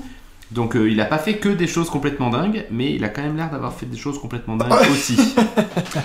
Et il a presque fait ce que tu as fait, hein, parce qu'il a fait aussi un projet qui s'appelait Secret File, financé en 20 secondes. tu vois. Ah, c'est beau ça. Et c'était en en a- 2018. il y en a C'était un, là. visionnaire. Margarita Pizza Game. Oui. C'est une boîte de une boîte de pizza quoi, une boîte de livraison de pizza. Il précise This is not a margarita. Voilà. Bref, voilà, il a beaucoup d'humour en tout cas, euh, bravo, Ça a l'air, bravo ouais. à lui. Très rapidement, on va encore mentionner l'arrivée sur BGA, parce qu'on fait toujours un petit point Ouais. euh, BGA maintenant, des aventuriers du rail. Oui. Donc arrivé presque par surprise, parce qu'on a, on les a On pas savait vus même euh, pas, passer de alpha, bêta, donc voilà, les aventuriers du rail sont, sont présents, t'avais dit, pour euh, Obsession, hein, qui, Ouais. est, qui est en alpha. Il y a Caverna aussi qui vient d'arriver en alpha, donc euh, genre de successeur de- d'Agricola de, Ouais. de Uwe Rosenberg. Et puis il y a, j'aimerais quand même vous parler de Distri Noir, que je vous recommande vivement de tester en bêta, parce que ça va être un jeu de cartes à deux joueurs. Mhm. Et le, je l'ai testé et c'est vraiment très très intéressant. Le principe du jeu est très simple. Vous avez deux cartes qui sont posées entre les deux joueurs. Et puis ces cartes sont numérotées entre 5 et 8. Donc 5, 6, 7, 8. Et puis il y a encore des euh, moins, euh, moins 1, moins 2 points, plus 2, plus 4 points, etc. Mais- Et chaque joueur va rajouter une carte de sa main à cette rivière de cartes. Et le jeu dure 4 manches. Et dans chaque manche, chaque joueur va devoir prendre une seule fois les cartes. Et maximum 5 cartes. C'est-à-dire qu'à un moment donné, il va falloir décider quand est-ce que vous allez prendre les 5 dernières cartes, ou moins, si on n'a pas eu 5, qui ont été posées, pour essayer d'avoir un maximum de majorité dans les 5, 6, 7 et 8. Et aussi essayer d'avoir au minimum une de 5, une de 6, une de 7, une de 8 pour faire des points supplémentaires. Éviter d'avoir trop de pénalités, de moins 1, moins 2, et d'avoir des plus 2, plus 4, etc. Donc c'est hyper intéressant parce que vous allez essayer de tenter par bluff de poser une carte euh, pour donner envie à l'autre de ramasser à ce moment-là, parce que vous voyez que toutes les cartes qui vous restent dans la main sont bonnes et vous aimeriez pas qu'ils puissent les prendre et que vous, bah, vous soyez le seul à les ramasser. Et très franchement, c'est hyper stratégique Et, et je pense qu'à deux, face euh, l'un de l'autre, il y a de quoi quand même bien, bien se marrer et s'envoyer un peu des, Des des vannes, des fions, ouais, exactement. Donc euh, je me réjouis de, de le voir arriver. Très bon, euh, sans doute un très très bon jeu à, à deux.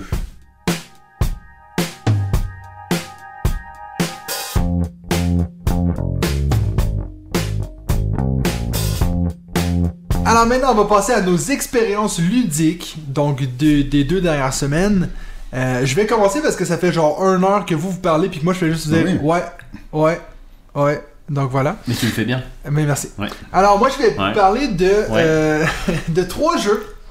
Euh, le premier, je vais y aller très rapidement. C'est à votre tour de dire ouais. Alors moi je vais y aller rapidement. Je vais vous parler de Meadow, qui est un jeu qu'on a déjà parlé sur le podcast parce que euh, C'est la belette là. ouais, en fait euh, il y a quelque chose d'incroyable qui est arrivé, presque comme un éclipse lunaire. Euh, Nadia l'autre jour m'a dit j'ai envie d'apprendre un nouveau jeu. Oh Ça là arrive là. jamais, donc je lui ai Tu proposé. inquiété ou Ouais, je me Ouais. suis dit il se passe quoi? Qu'est-ce puis, euh, que t'as annoncé après ça? Ah, c'est ça, aïe aïe aïe aïe. Et puis donc, euh, elle, elle m'a demandé de lui donner 3-4 choix, puis qu'elle en choisirait un. Et puis elle a fini par choisir Meadow. Mais pourquoi elle a fait ça? Euh, Parce ben parce qu'elle est qu'elle, elle est Team Nature. Oh là là. Donc, euh, elle, elle a presque dit Everdell encore, mais non, finalement, on est allé pour Meadow. Et puis, ben, jeu, on a fait D'ailleurs. trois parties depuis. T'as pas encore reçu ta big box? Non, d'Everdell non. Qui ne rentrera dans aucune des boîtes de Non. ta Calax T'as T'as vu la- t'as conscience vu de ça la- Elle est de la boîte énormissime. Hey, moi, j'allais pas parler d'Everdell ce podcast-ci, hein. Puis là, oui, c'est toi qui en Je parles. suis obligé là, mais t'as- elle est énorme. Ouais, elle est huge. Tu vas la mettre où? Ben, falloir que je la mette euh, genre là. voilà. Donc, moi, j'ai vous voyez pointé pas où il a montré. pas l'image, faites mais- confiance, ça rentre. Ça rentre, voilà, c'est bon. Donc, on a joué à Meadow, on a fait trois parties euh, le mois dernier euh, au total. Et puis, ben, c'est un jeu que je me suis rendu compte que. Comment dire C'est de loin le jeu dans ma bibliothèque qui est le plus zen, je pense. Il y a vraiment un côté où je m'en- je presque je m'en fous. chiant? Non, Zen, d'accord, pardon. Excuse-moi. Vous êtes tu, tu vas pas nous la faire à chaque fois. question. hein. Très Je posais agréable. la question. Non, mais dans le sens que j'ai aucun intérêt de ouais, ok, je vais peut-être faire plus de points qu'elle ou pas, mais en fait, c'est assez assez satisfaisant de faire un peu ce combo de symboles puis de bâtir un peu, on est sur du tableau building et puis ben d'ici la fin de la partie, à, à chaque fois j'ai l'impression ah mon dieu, on a déjà fini. Euh, je dis pas que c'est un jeu qui va qui, est- qui est très rapide hein, c'est peut-être un peut-être 45 minutes à deux. J'essaie de trouver à quoi je pourrais le comparer, mais Mais- j'ai jamais ah, eu des jeux comme ça. Mais oui, mais ça c'est bon signe, non? De pouvoir le comparer à rien? Ça veut dire qu'il y a sa place dans c'est- bibliothèque. De nos jours, c'est assez rare. Mais. Est-ce qu'il tourne bien à deux? Parce que moi, je l'avais joué qu'à 4. Ouais, on a joué à 4. Alors, à 2, oui, il tourne super bien. C'est juste qu'en fait, euh, les... t'as un peu ce contrôle de majorité, je sais pas si tu tiens sur les Mhm. symboles. Bah, alors, c'est soit moi ou elle, quoi. Donc, t'as un peu toujours. euh, t'as- une chance sur deux de l'avoir. Après, c'est c'est un jeu que j'ai bien hâte de voir. J'ai regardé quand même, euh, parce qu'il y a une extension qui va sortir à SN euh, et qui va rajouter une rivière. Donc, pas une rivière de cartes, mais une vraie rivière. Et puis, Comme ben, dans les Playmobil, là, quand tu peux mettre de l'eau en plus. Oui, dessus, la piscine et tout, on va tu vraiment mettre vraiment de l'eau mettre de l'eau. dans, dans le jeu de société. Hey, toi, t'es censé être dans ma team, David. hein? Oui, bah, incroyable. c'était ironique, c'était ironique. Donc voilà, Euh, j'ai hâte de voir euh, l'extension, je vais vous en parler parce que c'est sûr que je vais l'essayer à SN, puis je vais peut-être même revenir avec, malgré le fait qu'elle va sûrement être en anglais, puis moi j'ai le jeu en français, puis c'est un peu... Ah, euh, mais c'est con, ça. Voilà. Donc euh, c'est mon premier jeu. Meadow, d'ailleurs Nadia elle a adoré et puis euh, elle me demande souvent d'en d'en enchaîner des nouvelles. Et puis bon, mon deuxième, euh, ma Ah, deuxième l'enchaîne. expérience. Il est là, Il il, a est à peur fond. de rien, Il est à il fond, il est à fond. Ah non, mais moi j'ai moi, j'ai fait tout, ok les gars? Parce que j'en ai marre, parce que je parle jamais. Euh, ma deuxième expérience ludique, ben, c'est Clank Legacy, parce qu'on a enfin fini la campagne cette semaine. Euh, Ça me fait peur quand tu dis enfin. quand je dis enfin, Aïe, aïe, moi, aïe. pour moi c'était vraiment un enfin. Euh, J'avoue que les deux dernières parties, j'avais presque plus envie de les faire. Euh, y a, on les a fait à trois, donc avec notre ami Hugo, que vous connaissez, on en parle souvent dans le podcast, et Max, qui est le troisième dans, dans, dans l'équipe. Puis lui, a quand même sorti le commentaire à la fin de la partie, il a dit Ouais, ça va quand même me manquer le jeu. Alors moi, j'ai pas du tout dit ça. Mais euh, c'est drôle, hein, parce que j'ai dit ça, je l'ai d'ailleurs dit dans, le- dans le Discord. Je dis ça, mais j'ai pas grand chose de négatif à dire sur le jeu. Euh, j'ai pas détesté nos parties, mais c'est vrai qu'après un moment, j'ai vraiment l'impression qu'on faisait toujours la même chose. Je sais pas si vous êtes d'accord avec moi, vu que vous y avez joué cette semaine. Bah, moi, je suis un fan de Clank, donc Oui, je vais mais- pas, euh, je vais pas critiquer. Et puis en plus, euh, j'ai le, j'ai, j'ai la chance de gagner quasiment toutes les parties et puis de voir, de voir six Mais yeux braqués dis- sur moi, remplis de haine. Quand tu dis quasiment, tu veux dire toutes les parties? Non, Non. 5, sur 7. Ah, ok. 5 sur 7 pour l'instant. Ok. Mais c'est vrai qu'il y a une certaine Mais haine. tu, tu dis que t'es es fan, de Clank, mais moi aussi je suis fan de Clank, mais tout ce que j'ai de négatif à dire sur Clank Legacy, ça a plus rapport avec le, le niveau Legacy que sur le jeu Clank. Le côté Clank, moi j'aime bien, mais en fait je trouve que d'une partie à l'autre, il y a pas grand chose qui change. Ah oui, tu rajoutes une carte, mais quand le deck il y en a 150, au final tu vas peut-être pas la revoir sortir cette carte-là. Benji, pour une fois, t'as l'air d'accord avec moi Ah, mais Benji, il est d'accord depuis le, depuis le début, même si j'ai l'impression qu'il a, il a assez bien apprécié la dernière partie, Oui, même si c'est vrai. il a poussé un, un gros, euh, un gros euh, juron sur la fin en- quand je lui ai dit mon score. euh, voilà, il avait une certaine confiance euh, en son score. Bon, il n'a pas demandé de recalculer, mais. Ah non, jamais confiance. Mais Non. ouais, il y avait- il y avait 15 points d'écart. Ouais, c'est ça, Ah ouais, ça 15 points va. d'écart. C'est honorable.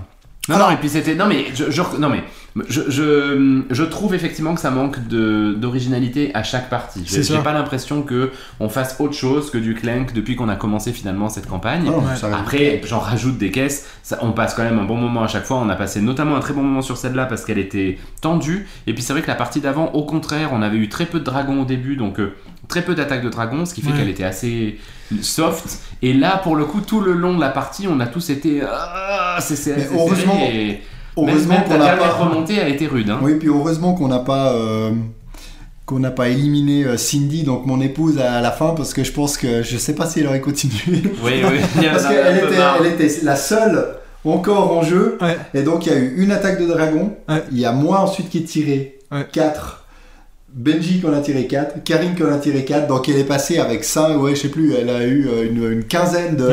une Ouais, quinzaine ouais, ouais, de non, c'était pions, mais chaud ça ça l'a pas éliminé. Après, euh, moi ce que je peux vous dire, puis c'est pas du tout un spoiler, c'est que c'est pas parce que David il a gagné 5 parties Bah, que c'est lui qui va gagner la campagne. En plus, j'ai été assez peu. Ça marche pas comme ça. Comment on dit là les- Oui, oui. euh, le- le- En fait, à la employé, fin, employé, employé euh, modèle. ouais, modèle, employé là. du mois. Mais en fait, à- tu vois, à la fin, tu vas rouler un dé, puis celui qui a le plus haut chiffre, il gagne.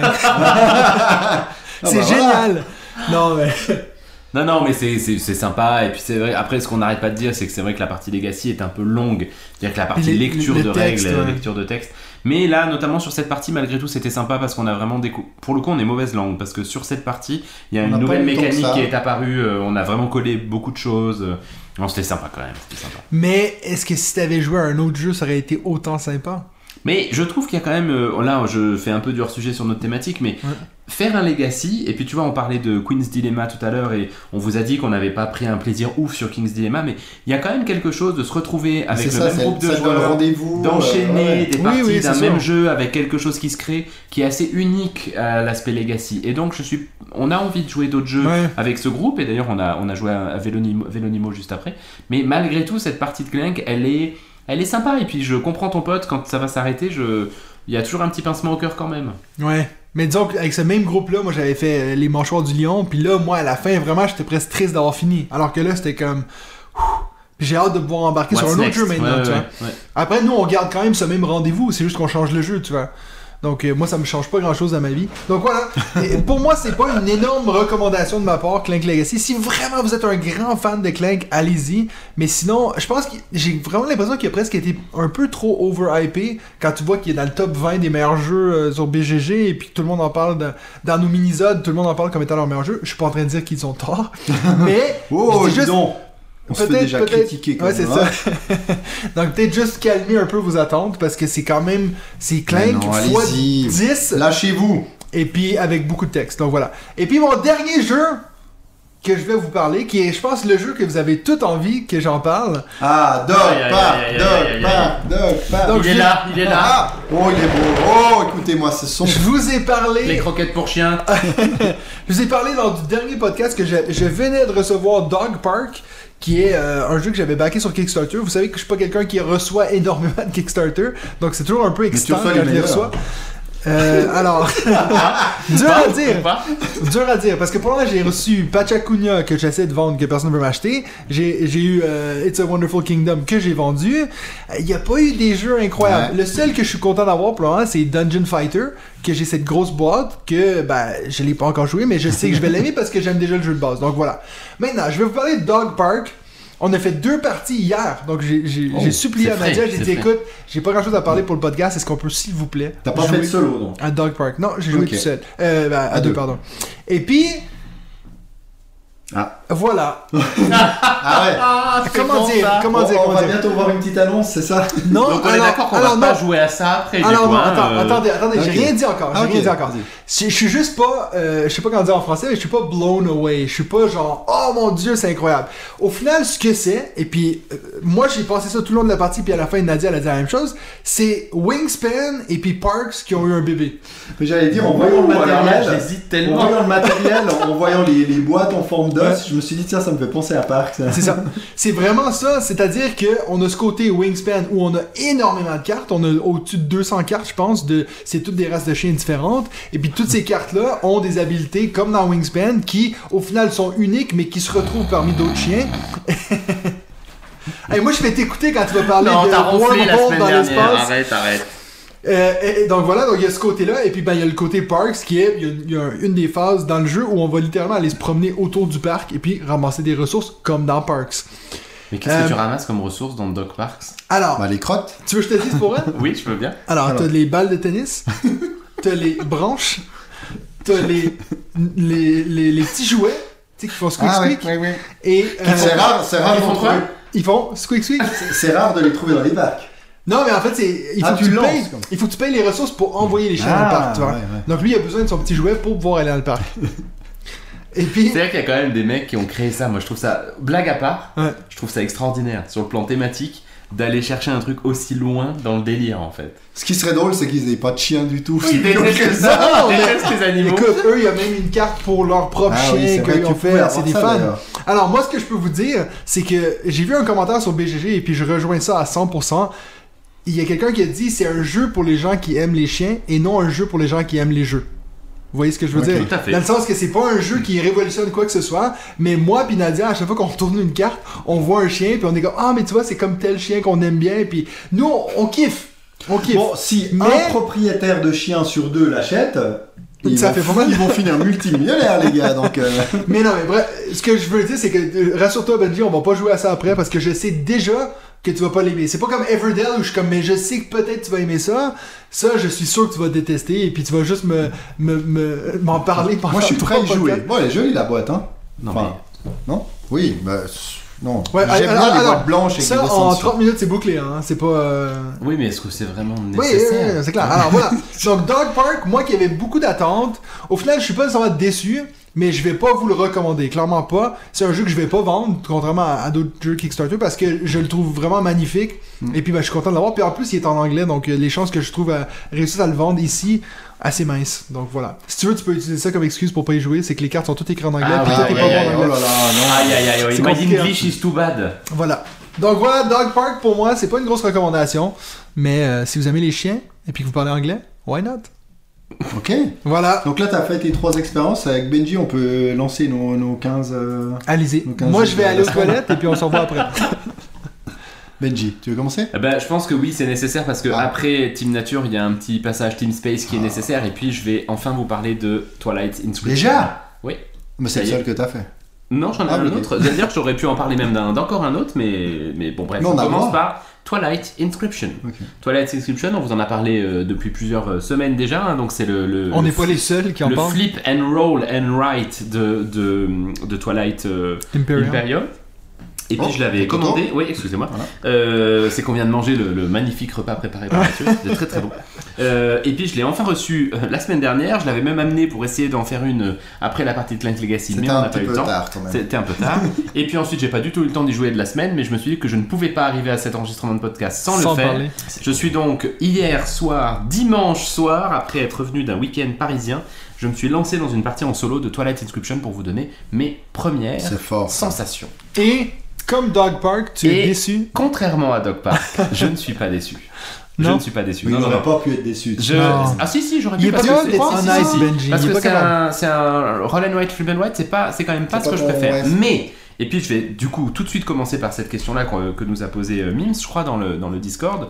C'est le lien entre euh, Twilight Inscription et le mur d'Adrien. Ouais. Et je dois reconnaître que ces deux jeux sont en train de me réconcilier avec les Roll and White et Flip and White dans une version un peu plus expert. C'est qu'en fait, il y a quand même vraiment moyen de passer des, tr- des très très très bons moments sur ce type de jeu-là quand vous êtes un amateur de jeux experts. Et le mur d'Adrien était pour moi une excellente découverte dans ce type-là. Et Twilight Inscription, c'est exactement le même genre. Ok. À tel point que d'ailleurs, si vous avez euh, l'un ou l'autre, je ne sais pas si je vous recommanderais forcément d'acheter l'autre, absolument. Parce que vous avez à peu près les mêmes sensations de jeu, c'est à peu près le même niveau de complexité, je trouve, à première vue. Peut-être que Twilight Inscription est un tout petit peu plus complexe que euh, le mur d'Adrien, Mais il est en tout cas plus long, non? Mais je- Selon je- la boîte, je- là, manque un peu de temps pour te le dire. Ouais. Tu vois, j'ai fait qu'une partie hier. Je pense que malgré tout, tu peux assez enchaîner. J'ai l'impression que euh, Twilight Inscription est un tout petit peu plus complexe dans ce que tu peux faire euh, avec. Mais dans les règles en elles-mêmes, c'est pas particulièrement difficile, comme le mur d'Adrien d'ailleurs, puisque le principe est simple. Vous avez à la fois des cartes qui vont vous donner des ressources et ensuite des dés qui vont vous donner les mêmes ressources. Avec ces ressources, vous avez quatre euh, euh, plaques une plaque navigation, une plaque expansion, une plaque industrie, une plaque euh, combat, et puis vous allez choisir une de ces plaques sur laquelle, avec un, un feutre effaçable, vous allez décider de vous lancer dans une stratégie. Et puis l'objectif, c'est bien sûr, vraisemblablement, d'avoir à la fois un petit peu d'équilibre et en même temps des, des zones où vous allez être plus développé, parce que vous avez des objectifs individuels qui vous rapportent plus de points si vous êtes le premier à les faire, et puis des points que vous allez récupérer sur la carte. Le jeu est assez euh, bien foutu parce que vous avez un deck de cartes que vous allez enchaîner et en fait la partie s'arrête quand vous avez fini le deck de cartes. Mhm. Donc vous avez un nombre précis de manches et puis vous allez quand même pouvoir rendre vos manches plus ou moins importantes, plus ou moins euh, performantes en achetant des dés supplémentaires. Moi j'ai fait une partie en solo, le solo est plutôt simple mais plutôt bien fait. Vous avez euh, euh, une, plan- une planche en fait qui est spécifique au solo et puis euh, le, le solo marque des points et va essentiellement vous priver en fait des objectifs individuels. J'ai fait une partie en mode facile hier pour commencer, j'ai fait euh, 80 et quelques points, donc euh, euh, 80 et quelques points, donc a priori plutôt un bon score, mais en mode facile encore une fois. Et puis j'ai pas du tout euh, exploré la partie combat par exemple, je suis resté beaucoup sur l'exploration spatiale et la partie industrie, mais tu sens que, et puis ça c'est exactement la même sensation que j'avais avec le mur d'Adrien, t'as fini une première partie, t'as exploré tout un pan, et il y a tout un pan que tu n'as pas du tout vu en fait. ouais. Et ça, je trouve ça assez sympa en fait parce que ça te donne vraiment très envie de revenir, ça te donne envie d'essayer plusieurs stratégies, ça te donne envie d'essayer à plusieurs joueurs notamment et, et pas seulement en solo. Bref, c'est c'est, euh, une très belle découverte. Je trouve le, le- la qualité éditoriale assez bonne. J'avoue être un tout petit peu triste de, à l'intérieur de la boîte où en fait vous avez une boîte qui est bien plus grande que l'ensemble de ses composants. Donc Ouais. euh, il n'y aurait pas eu besoin qu'elle fasse cette taille-là. Ce qui n'est pas la première fois qu'on voit ça. C'est bien sûr loin d'être la première fois. Je trouve que c'est toujours un peu pénible, d'autant que le format de la boîte est un peu original en fait. Hein. Ça fait pas une boîte carrée, ça fait pas une boîte, euh, enfin voilà, habituelle. Euh, et puis le dernier point, c'est le feutre utilisé est un feutre dit à encre sèche. Ça, pour le coup, c'est un petit peu particulier parce que vous pouvez pas gommer tout de suite votre truc parce que si vous le faites avec la- le petit feutre qui vous est donné ouais. là, vous allez en foutre partout parce que ça bave. Faut Donc il faut gommer quand c'est sec. Mm. Et puis une fois après, ils vous disent de gommer avec, de nettoyer votre plaque avec un, Un espèce de chiffon, euh, mais euh, comment ça s'appelle les trucs pour les, les lunettes, Les là, lunettes, euh, ouais, euh, mais en fait, vous le pourrissez quand vous faites ça. Donc moi, j'ai utilisé un chiffon euh, classique. Je sais pas très bien quelle est la différence de technologie là qui est utilisée, et je ne sais pas très bien si c'était absolument Il faut, indispensable. il faut quand même mentionner que toi, t'as jamais joué à Twilight Imperium.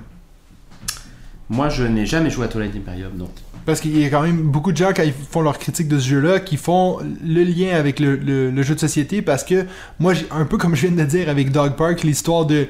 euh, c'est plus un jeu pour les gens qui aiment les, chiens que pour un jeu qui. Qui que- aime les jeux. jeu pour, pour les gens qui aiment les jeux? jeux?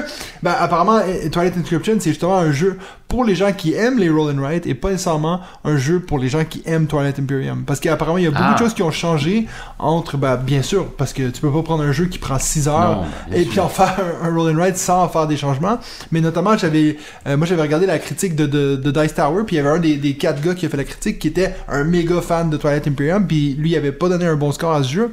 Parce qu'il disait que apparemment il y a quelque chose avec euh, il y a- il y, a des votes des fois qu'il faut faire pour Oui. le Sénat ou je sais pas trop quoi. Puis ça c'est genre limite tu t'en fous alors que c'est à la base même de Twilight Imperium des trucs comme ça. Mais donc voilà. juste à savoir que si vous êtes quelqu'un qui, qui, qui aimait Twilight Imperium, sachez que c'est peut-être. Nous, on on a aucune expérience là-dedans, c'est juste ça que je veux dire. Non, non, non. Mais je pense que malgré tout, je suis assez d'accord. Ça n'est pas du tout un jeu 4X. Mhm. Euh, c'est un jeu roll and write, flip and write expert, Ouais. clairement. Euh, je n'irai pas jusqu'à dire que la thématique est plaquée, parce que malgré tout, il y a quand même vraiment un lien entre ces quatre fiches. C'est-à-dire que vous avez besoin d'explorer de l'espace pour pouvoir libérer des planètes sur lesquelles vous allez ensuite créer des, des ressources que vous allez utiliser dans votre industrie. Et puis c'est l'industrie qui va vous permettre de, de construire des, des, des fortifications et, Mhm. des, et des vaisseaux. Donc il y a quand même, la thématique est très forte. Encore une fois, je vais faire le lien comme dans le mur d'Adrien, où je trouve quand même que cette thématique, elle est très présente dans, tes- dans les actions que tu fais. Et c'est d'ailleurs le grand plaisir du jeu, c'est que tu es dans la thématique. Et alors là, clairement, si vous êtes Team Space plus que Team euh, euh, Nature ou plus que Team euh, Histoire, bah clairement, je vous recommande Twilight Inscription parce que vous êtes dans l'espace, vous êtes clairement en train de- d'explorer l'espace et puis de construire des vaisseaux. Bah, ça, si vous n'êtes pas du tout dans cette team-là, bah, je vous recommanderais vraiment avec grand plaisir le mur d'Adrien. C'est pour moi deux grandes découvertes de cette année. Et puis, c'est pour ça que j'ai envie qu'on y joue, David, parce que toi, t'avais beaucoup aimé le mur d'Adrien. Je pense qu'il y a moyen que tu te régales sur Twilight Inscription.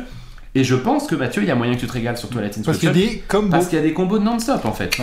Mais c'est ça, bah, c'est intéressant que tu dises d'ailleurs que ce soit pas trop plaqué, parce que moi j'avais un petit peu l'impression que finalement t'avais pas trop, euh, tu savais pas forcément ce que tu faisais, finalement t'avais besoin de, de ce truc rouge pour pouvoir aller faire un truc euh, vert Truc de l'autre côté, puis que finalement il n'y avait pas, euh, il y avait pas vraiment de lien avec euh, l'exploration, avec euh, la, la guerre ou les choses comme ça. Euh, oui, bon, alors après, comme d'habitude, je te dis pas non plus que c'est un jeu narratif et puis que tu es en Non, train. non, bien sûr. y a- bien sûr que tu es quand même plutôt en train de te dire j'ai besoin de ce rouge pour le mettre là, mais malgré tout, tu es en train de faire des actions, de t'étendre dans l'espace, de construire tes vaisseaux. Il y a quand même.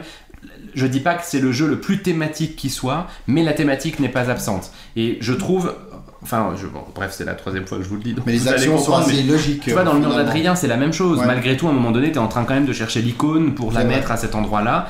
Mais dans le fond, tu sais aussi que cette icône-là, c'est une ressource que tu utilises pour construire ton mur et puis que tu es content de pouvoir recruter un légionnaire. Ouais. Donc là, c'est pareil, sauf que bah, au lieu de construire ton mur, tu es en train de construire ton vaisseau. Tu as plusieurs types de vaisseaux, tu vas les mettre sur une grille. C'est hyper mathématique dans l'absolu, mais tu es quand même en train de faire la guerre contre tes voisins. Il y a un système de vote, c'est ce que tu décrivais tout à l'heure, qui fait un petit peu des actions de diplomatie, etc. Donc moi je l'ai essayé que en, en solo. J'ai vraiment hâte de l'essayer à, à plusieurs. Vous pouvez jouer jusqu'à 8. Euh, J'ai encore un peu de mal à me rendre compte si le temps va vraiment être augmenté à 8, huit mais en fait il y a un peu le même système que Seven Wonders, c'est que tu joues avec ton voisin de gauche et ton voisin de droite. Donc finalement que tu joues à 3 ou à 8, a priori Ça la vitesse va être la même. Ouais. C'est évident que, mais je pense... Mais t'as le matos pour 8 oui, personnes oui, dans oui, ce t'as boîte. t'as 4 x 8 euh, machin. On lise pas la table. C'est mais- pour ça qu'elle est lourde, la boîte, et qu'elle est chère malgré tout. Le jeu est assez cher. Mais bon, voilà, tu, tu peux jouer jusqu'à 8. Euh, Est-ce qu'ils auraient pu euh, faire une boîte pour 4 à moitié prix et puis que tu en achètes 2 si vraiment tu veux jouer à 8, ce qui, moi, ne va jamais m'arriver. Peut-être, mais bon, bref, c'est un autre sujet. Ce n'est pas une déception pour moi. J'ai vraiment hâte qu'on l'essaye. Euh, et, puis, euh, et puis voilà. Les amis, je suis navré. En plein milieu de cet enregistrement, urgence familiale. Je vais donc devoir malheureusement vous, vous laisser. Aïe, Euh, je vous laisse Enfin. néanmoins entre de très bonnes mains. Et puis, euh, écoutez, j'essaierai de retrouver un moyen de, de vous donner mon, On va s'arranger. mon top 5 qui faisait probablement partie des top 5 que j'ai les plus bossé depuis qu'on fait ce podcast. C'était un signe, ça. Donc signe. je, je reviens vite vers vous et je vous laisse avec Mathieu et David. Alright. Donc, euh, Bon bah courage à Benji, le- la seule bonne nouvelle c'est que je vais pouvoir parler deux fois plus de jeux que oui, euh, ce qui parce qu'il y a un jeu que lui allait parler que toi tu vas parler, je pense. Eh ben non, je l'ai pas. Tu l'as pas mis Mais non, j'ai pas mis. Ok. C'est dommage. Mais tu pourrais presque en parler. Bah. T'en avais déjà parlé, Moi j'en ai déjà parlé. Ah, ouais. t'en as déjà parlé. Alors écoute, je vais commencer déjà F- Faites par des jeux, on un verra. petit jeu, il- il un petit jeu que j'ai découvert hier et, et auquel j'ai eu vraiment énormément de plaisir à jouer euh, en famille. C'est Poul Poul. T'as déjà joué à ce jeu Poul Poul Poule, poule. Poul Poul, ouais, ça, ça fait partie un peu de ces petits jeux. euh, Une chance que Benji classiques. un jeu de deux- euh, 2019 et j'en avais beaucoup entendu parler. Puis je me suis dit, ah, mais il faut quand même que j'essaye euh, que j'essaye ce jeu. Et j'ai pris vraiment beaucoup de plaisir. Ah ouais. En fait, c'est c'est un jeu de, de cartes où euh, sur ces cartes, dans le jeu de base, tu as des cartes qui représentent des œufs, Ok. Des cartes qui représentent des poules et des cartes qui représentent des renards. Mhm. Toutes ces cartes, c'est comme si c'était un film en fait qui, qui se déroule Ouais. et qui raconte plus ou moins une histoire. Donc tout euh, disons que le, le premier joueur, voilà, je vais l'expliquer comme ça. Le premier joueur qui compte 5 E, c'est-à-dire qu'il y a eu 5 E qui sont sortis, Ouais. doit taper sur le tas de cartes. Ok? Seulement, bien entendu, qu'il y a des petites subtilités. Donc, si tu as une poule qui sort après un œuf, cette poule va couver l'œuf. Donc, l'œuf ne compte plus. Si un renard qui sort après une poule qui est en train de couver un œuf, Il le renard chasse la poule, parce que c'est c'est assez gentil. Ouais. Il chasse la poule et l'œuf est de nouveau disponible. Tu vois Mais bien entendu que si tu as une poule qui sort mais qu'il n'y avait pas d'œuf disponible, cette poule elle sert à rien. Si tu as un renard qui sort et qu'il n'y avait pas de poule en train de couver, il sert à rien, etc. Donc suivant le tirage des cartes, et puis tu peux le faire un peu à ton rythme justement parce que c'est le, le film qui, euh, qui défile comme ça. Eh bien, tu es, en train de, un peu de te prendre la tête et puis tu plus tout à fait sûr de où t'en es dans le compte. Et vraiment, ça c'est le jeu de base parce que dans la carte, euh, dans la carte, dans la boîte, tu peux rajouter un fermier, tu peux rajouter des renards qui sont déguisés en poules, tu peux rajouter des chiens. Ouais. Les chiens, ils chassent les renards. Mais ils chassent pas les renards qui sont déguisés en poules parce qu'ils pensent que c'est des poules. Et en fait, et t'as des vers, t'as l'œuf d'autruche qui peut pas être couvé par la poule, mais qui compte double, mais qui peut être ramassé par le fermier. Donc en fait, tu peux Tu peux complexifier le jeu. ouais. Et c'est très très marrant à jouer comme ça. T'es vraiment euh, voilà dans un dans un moment euh, dans un moment plutôt euh, plutôt hilarant. Donc j'ai beaucoup aimé cette expérience de poule poule et je pense que je vais pouvoir le, le ressortir très facilement avec tout type de, de public. Donc j'ai encore deux autres expériences plutôt plutôt des jeux enfants. Hein, mais que j'ai eu, plaisir à partager. Donc le premier c'est le Grand Prix de Belcastel. Ah, t'as j'ai enfin pu jouer J'ai enfin joué à ce, à ce grand, fameux Grand Prix de Belcastel. Donc vraiment très sympa. Ouais. J'ai beaucoup aimé. Alors, il n'y a pas ce côté euh, stop ou encore des charlatans, Ouais. qui fait quand même euh, voilà l'ingrédient principal du, du jeu, mais tu as quand même ce côté euh, de, de backbuilding où tu vas pouvoir régulièrement euh, enrichir ton, ton sac de, de fruits et légumes pour nourrir tes animaux et faire qu'ils avancent, euh, qu'ils Plus avancent vite, plus ouais. vite. Et bien sûr, chaque type de, de, de- fruits justement ou de légumes que tu prends bah, te donne une action euh, spécifique. Il y a- il- C'est vrai qu'on retrouve ce côté charlatan, mais là on est vraiment sur une course. Et c'est sympa parce que tu es sans arrêt en train de te redépasser entre le mouton qui dépasse l'âne, la vache qui prend le devant, euh, le cochon, etc. Ouais. Et c'est vrai que c'est fun. Et là, je pense qu'au au contraire des charlatans, tu peux avoir des enfants de, euh, de 7-8 ans qui peuvent y jouer entre eux sans l'aide euh, de personne. T'as Et joué avec tes deux filles hein J'ai joué avec mes deux filles et puis j'ai joué aussi avec euh, ma filleule qui euh, avait tout juste 6 ans et puis qui a très bien compris également. Puis ensuite j'ai rejoué avec mes deux filles euh, et mon épouse. On a fait, alors tu as deux, deux côtés du plateau, tu as une côté euh, course euh, réduite et une un autre côté euh, course longue. Et puis chaque aliment aussi, euh, comme dans les charlatans, où euh, bah, tu peux euh, tourner les tuiles et puis avoir une version un peu plus expert Ouais, avec ouais. des fonctions euh, avancées. Donc on n'a pas encore testé les, les fonctions avancées, mais on a passé un, un très bon moment et ce côté course est, est plutôt, est plutôt fun. Ouais. Donc voilà, pour moi c'est une réussite. Surtout, voilà, si on a des enfants, je l'achèterai pas pour jouer qu'entre adultes, autant sortir les charlatans à ce moment-là. Mais avec des enfants, allez-y, ce jeu est, est vraiment top et ça peut être une très bonne idée pour, euh, pour Noël. Et puis l'autre, bah, c'est Dodo, ce fameux jeu Que j'ai vu, j'ai vu ton post sur Instagram là. voilà, avec- exactement, avec... euh, euh, alors c'est un jeu un peu de, de mémoire, hein, un memory collaboratif, mais toute l'originalité de ce jeu, c'est que, le- que finalement le sablier n'est pas représenté voilà, par du sable qui coule ou par un chronomètre, mais par une boule qui descend d'une montagne qui descend euh, d'une façon vraiment très étrange. Cette boule, Saccadé, ouais. Ouais, puis cette boule, tu, tu l'as dans les mains, tu veux la faire rouler, elle ne roule pas, mais t'as aucun mécanisme à l'intérieur, donc c'est vraiment très étrange comment ils ont fait ça. Tout d'un coup, elle va avancer un petit peu plus vite, ensuite elle va s'arrêter, ensuite elle va reprendre. Puis le but, eh bien, c'est de réussir à construire le chemin qui va permettre à l'œuf, parce qu'en fait c'est un œuf, cette boule, c'est l'œuf de dodo. Euh, le but, c'est qu'il ne tombe pas de la montagne et se casse en bas. C'est vraiment de pouvoir construire un chemin pour descendre de la montagne et arriver bas, ouais. dans un, dans un bateau. Et puis là aussi, on peut, euh, on peut complexifier un peu le jeu, mais on est dans un, comme j'ai dit, un memory collaboratif hyper original. C'est Ouais. vrai que le matériel, euh, le matériel est vraiment chouette. Après, ça reste un jeu euh, très enfant. Euh, là, je l'ai offert à ma, à ma filleule, justement, qui a 6 ans. Elle a voulu le soir même le sortir au moins 4 fois. C'était top. Je le rachèterai pas forcément pour jouer avec mes filles qui ont euh, 8, et, Ouais. 8 et 11 ans euh, aujourd'hui. Au contraire du, du Grand Prix de, de Belcastel, justement. Et puis, j'ai encore deux, euh, deux autres expériences que j'aimerais partager avec vous. Bah, la première, c'est Demeter. J'aurais peut-être dû commencer par ça, vu qu'on était sur les, les flip and write avant. Mais c'est vrai que j'ai fait, euh, j'ai fait deux parties euh, de, de ce jeu ce, ce week-end. Euh, Demeter, je le placerai. Toi, tu y as jamais joué, hein? Oui, ah, tu y as déjà joué, ok, bah c'est bien, on J'ai aura fait deux peut-être le, ouais. le même avis ou pas. Je le mets un peu au même niveau qu'un 3 dice. Ouais. Pour moi, la difficulté, c'est de, c'est de ce Ben, niveau-là. pe- pendant longtemps, c'était le flip and write expert avant le mur d'Adrien et puis Twilight Inscription. Ouais, c'est- un peu le jeu difficile dans ce genre-là. C'est vrai, mais finalement, je m'attendais à plus difficile que ça. Ouais. J'ai trouvé qu'il n'y avait pas beaucoup d'originalité. Finalement, on se retrouve à flipper comme dans du euh, Welcome to. Il y a quand même pas mal de Welcome to dedans. Alors, il y a, il y a un petit peu de, de combos, effectivement, qu'on n'avait pas dans Welcome to, qu'on retrouve dans, dans Welcome to the Moon.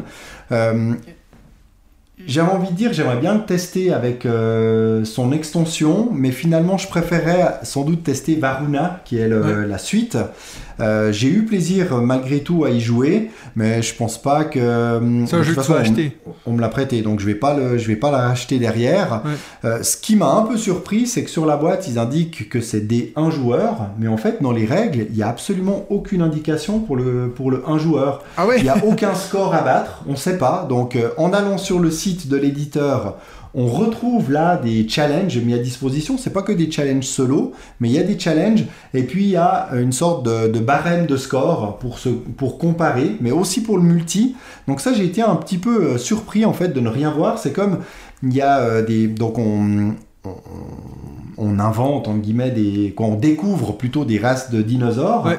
Et puis, euh, euh, les, quand, on a, quand on a découvert tous les dinosaures d'une race, eh bien, c'est un peu la course euh, aux dinosaures, comme dans euh, Welcome to, le premier qui arrive à réaliser tel objectif, il va marquer, comme on le trouve dans beaucoup de points, il va marquer par exemple euh, 10 points, puis le suivant, il en marquera plus que 6. Ouais. Puis là, en fait, on a tous ces objectifs en solo, bah forcément, comme on est tout seul, Ah, c'est personne fait- tourner avant nous, et c'est vrai que même dans le Welcome to, on avait un système dans le solo qui disait, bah, à un certain moment, en fait, euh, ces objectifs se tournent. Bah là, il n'y a pas du tout, euh, il y a pas du tout cet aspect-là. Donc, il est très agréable à jouer en solo comme ça pour découvrir le jeu, mais en tout cas, il n'y a pas vraiment le- des challenges euh, solo. Euh, Peut-être dans Varuna, je n'ai pas, je n'ai pas contrôlé. Voilà, ça reste malgré tout un bon euh, flip and write. Là, on est vraiment sur du flip. Euh, maintenant, c'est vrai qu'il y en a beaucoup qui sont sortis euh, dans cette catégorie-là, donc c'est pas forcément celui que je mettrai en avant. Je vais, je vais clairement conseiller le Welcome to the Moon euh, pour ça. Puis ma dernière expérience que j'avais envie de partager, c'est Foundations of Rome. Ah oui, le jeu que j'ai backé Bah oui, en le ligne. fameux jeu que tu as backé avec une boîte surdimensionnée. Donc Ouais. là aussi, elle, elle sera belle à côté de celle de Everdell, la box d'Everdell. Mais elle risque, elle va entrer dans le calax, Ouais. mais elle va prendre le, le calax entier. Au complet. C'est vrai que c'est un, c'est un jeu très simple dans les règles. Alors, on n'a pas testé euh, les extensions qui rajoutent sans doute de la complexité, Ouais. mais j'ai beaucoup aimé euh, ce jeu. Déjà, c'est très beau, il y a beaucoup de, de monuments.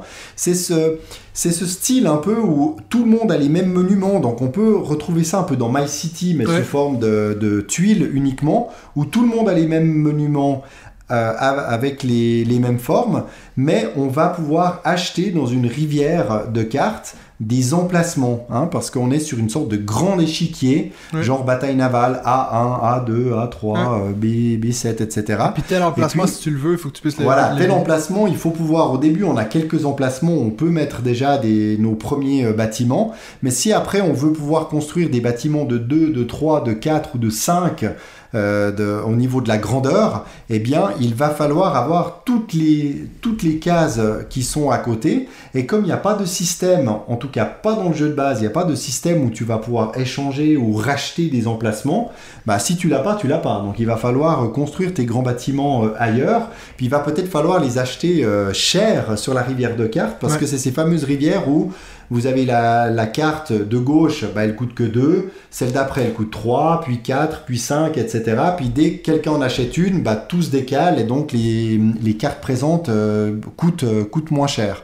Donc il faut trouver ce juste équilibre entre avoir les moyens de s'acheter les cartes dont on a besoin quand il faut, et puis construire nos bâtiments, les faire grandir, parce qu'un bâtiment de 1, tu vas pouvoir construire un autre bâtiment de 2, puis un de 3, par contre tu vas pas pouvoir construire un bâtiment de 2 à la place d'un bâtiment de 2. Parce Ouais. que des fois il y a des bâtiments de 2 que tu as construits qui qui- qui te font pas gagner grand chose, puis tu aimerais bien mettre un autre bâtiment de 2 qui serait beaucoup plus à sa place dans cet espace, mais euh, malheureusement ça tu peux pas le, tu peux pas le faire. Donc j'ai trouvé vraiment très accessible parce qu'on a joué, euh, il y avait euh, deux enfants de 11 ans, un de 14 ans, deux, deux adultes quand on a joué, ça a très très bien tourné, tout le monde a parfaitement compris. Ouais. Après je pense que ça serait hyper intéressant d'essayer aussi que les extensions avec aussi ce côté où tu peux justement tu peux faire des, des échanges ou de l'achat euh, entre joueurs. Voilà, mais c'est hum, j'ai voilà, j'ai bien bien apprécié. Je ne tu l'ai fais pas, pas- acheté. Tu me fais pas regretter mon achat. Non, ne regrette pas, euh, ne regrette pas ton achat. En, en tout cas, en poids plastique, t'en auras pour ton argent, mais également en plaisir ludique. Donc c'est le c'est le plus important. Euh,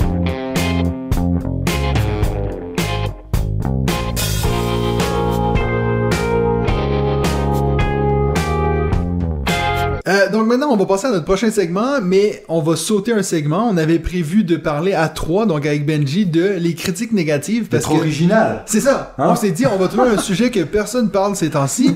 Puis on voulait parler des critiques négatives. J'en ai parlé dans le, le live de, de- avec euh, Yoel de First Player. Et puis toi, ben, c'est toi qui m'as dit, ben, faudrait que nous on en parle aussi parce que toi t'avais aussi des choses à dire là-dessus. Benji avait aussi des des choses à dire. Bah oui. Donc, on voulait garder ça pour, pour, pour vous parler avec vous. Puis là, maintenant que Benji est parti un peu en course comme ça, on se regardait les deux, puis on se disait, mais c'est pas pareil de parler de ça sans Benji. Donc, on va simplement sauter ce segment-là, puis on va vous le garder pour la semaine prochaine. Et puis nous, on va enchaîner avec notre top 5 des jeux qui nous euh, font de l'œil à SN.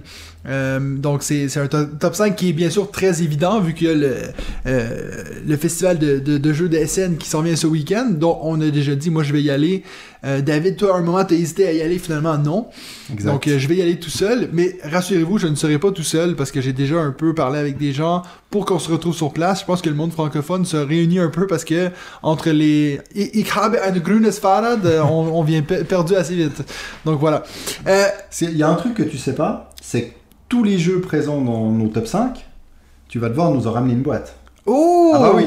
Bon, comme je t'ai dit, je savais pas, parce que moi j'y vais en avion, et puis je savais pas que j'avais un, un bagage en soute, donc je vais avoir un bagage entier pour pouvoir vous ramener des jeux. Un Donc, bagage très vite à l'aller, Oui. et le retour, ce sera la surprise. Ah, D'ailleurs, il y aura sans doute euh, un, un sujet Essen au retour d'Essen qui sera Ah, plus intéressant que le avant, parce Bien que Mathieu sûr. va pouvoir nous débriefer tout ça, et puis peut-être nous, nous parler des jeux qu'il aura ramenés ou pas. Exactement. Donc voilà, je te laisse commencer avec ton numéro 5. Donc, euh, juste pour être clair, on parle de jeux qu'on n'a pas, bien sûr pas essayé, mais qui nous font de l'œil, qu'on aimerait bien euh, dans justement cette liste de jeux qui. Parce qu'on on l'avait dit la dernière fois, c'est quoi Il y a au-dessus de 7000 jeux, je sais plus. euh.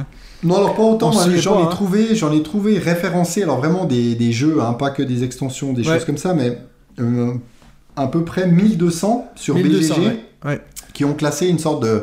Euh, Il y a un classement un peu sur la hype des jeux les plus attendus. On, les- chacun peut voter pour les jeux qu'ils attendent le même plus. liste que toi. Et puis c'est vrai que euh, j'ai encore trouvé d'autres listes euh, un peu plus épurées euh, réalisées, réalisées ailleurs. Et je t'avoue que personnellement, ça n'a pas été si simple parce Non. que j'ai l'impression de retrouver beaucoup, en tout cas dans tous ces jeux qui font la hype d'Essen, on retrouve beaucoup de, de jeux qui étaient sur euh, Kickstarter. Ouais. Puis qui vont sans doute, euh, bah, je pense s'ils les présentent, c'est que ce sera aussi avec des versions euh, retail qui vont arriver. Et puis euh, il y a- voilà, c'était un peu, c'était un peu ça. Il y a beaucoup de jeux, on ne sait pas encore s'ils vont sortir en français. Ouais. Mais ça, j'en ai fait, j'en ai fait abstraction. Donc moi, mon cinquième jeu, c'est Marrakech de Stéphane Feld. Ça existe déjà, non? C'est une Alors, nouvelle édition ou... Non, alors justement, euh, alors il y a un jeu Marrakech qui n'a rien pas à voir, chose. exactement. Et puis euh, Marrakech fait partie de la euh, de la série des City Collection, Mhm. mais c'est le seul qui n'est pas voilà, mais c'est le seul qui n'est pas une réédition. Donc c'est le cinquième, il y en a quatre, c'est des rééditions d'anciens jeux. Et puis celui-là, c'est vraiment un nouveau. Et puis ça, risque d'être le, le gros, un peu le gros Feld, euh, etc. Euh, il a l'air très intéressant. Maintenant, je l'ai mis là parce que j'aime beaucoup les jeux de Stefan Feld. Euh, cette City Collection m'avait vraiment fait de l'œil. Et puis je me suis dit, ouais. bah, en plus, c'est celui qui est euh, totalement original. Donc j'avais envie de- d'en parler. Après, voilà, ils annoncent du 14 2 à 4, du 120 minutes. Donc voilà, ce sera un- un bon gros jeu. Mais il m'a l'air euh, il m'a l'air très intéressant avec un beau matériel. Donc c'est pour ça que je l'ai mis en 5. Après, je suis encore loin de dire que je vais l'acheter quand il sera euh, disponible. Mais lui, il y a de très très grandes chances. Il y a même quasiment aucun risque qu'il ne soit pas en français dans Ouais, les ouais, euh, bien sûr, mois. ouais. Moi, mon numéro 5, c'est euh, Great Western Trail Argentina. Donc, euh, moi, j'ai toujours pas eu l'occasion de jouer à Great Western Trail. Je pense que toi, oui. Non, moi non plus. Non, moi non plus. Mais non, Benji. Benji, là, Benji, ouais. il en a souvent parlé dans le podcast, et puis on a souvent dit qu'on voulait y jouer. J'ai pas encore joué. Puis je me suis dit, ben, tant qu'à être, pourquoi pas essayer ma première partie avec la nouvelle version. Donc, cette nouvelle version qui est Argentina. En fait, c'est- pas du tout une extension, hein, c'est vraiment un standalone. C'est un jeu qui est. euh, il va en avoir trois. Le troisième, je me souviens plus ce que c'est. Mais, euh, donc, il y avait le premier qui était Great Western Trail. Ensuite, on a eu Argentina. Et puis le dernier, je me souviens plus, mais celui-là, il est aussi. Je pense qu'il va nous, il va nous venir l'année prochaine. Donc, bien sûr, là, je vous parle de ça, mais c'est pas du tout la version francophone qui va être à SN. Mais je me dis, pourquoi pas essayer la, la version Argentina. Comme ça, je pourrais vous dire. Le moment où je vais jouer le vrai jeu, je vais pouvoir faire la comparaison Ah oui. entre les deux. Puis ça pourrait être assez intéressant. Ils le sortent, euh, ils le sortent assez vite hein, quand même. Parce Entre les que deux, la nouvelle édition du jeu de base, euh, elle est- ça fait pas si longtemps que ça qu'elle est sortie. Puis là, ils enchaînent. Et c'est vrai qu'il y a eu euh, quelques remarques. Alors pas forcément sur ce jeu, mais il y a pas mal de jeux. Euh, qui sont sortis, bah, alors je sais pas, c'est pas le cas de celui-ci, mais qui sont sortis sur, euh, sur Kickstarter avec des sortes de packs, genre euh, trois jeux comme le jeu Almanac, Ouais. euh, qui est euh, où il y a eu trois boîtes. Il y en a une qui est sortie en anglais dans, en boutique il y a deux ans en arrière, mais en français elle est sortie il y a quelques mois. Puis là il y a déjà la deuxième qui vient de sortir. Donc c'est vraiment euh, vous avez les deux en boutique, lequel on achète. Enfin on est on est confronté à cette situation de, de on a des jeux qui sortent peut-être un peu trop vite. Alors Argentina, quand est-ce qu'il va sortir en Ouais. français? Euh, je ne le sais pas, mais en tout cas, on, on a encore euh, l'occasion de jouer euh, au, au précédent, à la nouvelle édition Ouais. de la version de base, et puis ensuite, bah, Argentina, on pourra, comme tu l'as dit, comparer. J'ai hâte de voir à quel point ça change le jeu, parce que pour moi, de, de se valoir, de dire dans trois ans, on sort trois versions du même jeu, faut vraiment qu'elles soient différentes, parce que sinon, la personne qui va acheter les trois jeux va dire... euh, D'ailleurs, la troisième, c'était Nouvelle-Zélande, la troisième. Donc ouais. voilà. Donc je pense que ça va être des moutons. il, y a de, il y a de grandes chances. De- de fortes chances, ouais. Donc voilà, ça c'était mon numéro 5. Ton numéro 4, David Alors mon numéro 4, c'est le jeu qui fait actuellement le, le plus parler de lui euh, à Essen. Je, je l'ai quand même mis dans mon top 5, c'est Ouais. Hamlet. Hamlet. ouais. de David Schirkop, à qui l'on doit la quête du bonheur, donc cette simulation Ah oui, oui. De, de vie euh, humaine où on commence euh, enfant et puis on va jusqu'à la mort de notre personnage. Puis là, finalement, on n'est pas dans la même thématique, mais on est quand même dans une construction de cité médiévale où on doit euh, faire de la gestion économique. euh, à l'aide de voilà, on fait du placement de tuiles, euh, de la création de réseaux de routes pour pouvoir euh, faire de, en bon français du pick-up pick up and deliver, donc de la collecte et de la livraison de ressources pour faire que notre cité médiévale soit, soit prospère. Et c'est vrai que j'aime bien moi ce genre de, de jeu de, de simulation. Le matériel est très joli. J'avais hésité à le prendre sur KS parce que Ouais. là encore c'est Ah, un jeu qui projet KS? KS dans une version deluxe. Il y avait il n'y avait pas de version française. J'ai longtemps hésité parce que sur le matériel, il n'y a pas de texte. Finalement, j'ai passé euh, mon chemin. Le matériel était encore plus euh, beau, on va dire, sur la version euh, KS, mais là, même la version boutique a l'air très intéressante.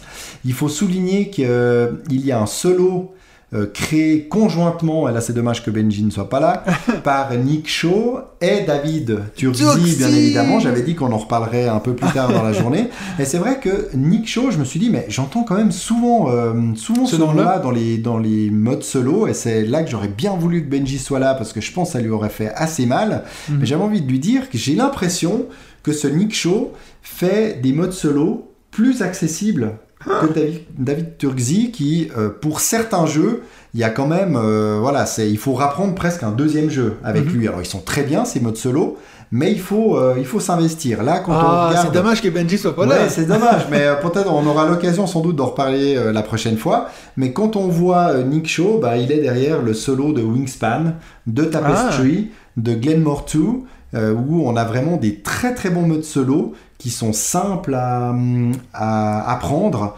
Donc euh, voilà, sans doute que ça sera très intéressant. Et comme là on est à un jeu euh, 10 +, c'est possible que le niveau justement du solo ne soit pas trop euh, hardcore gamer. Quoi.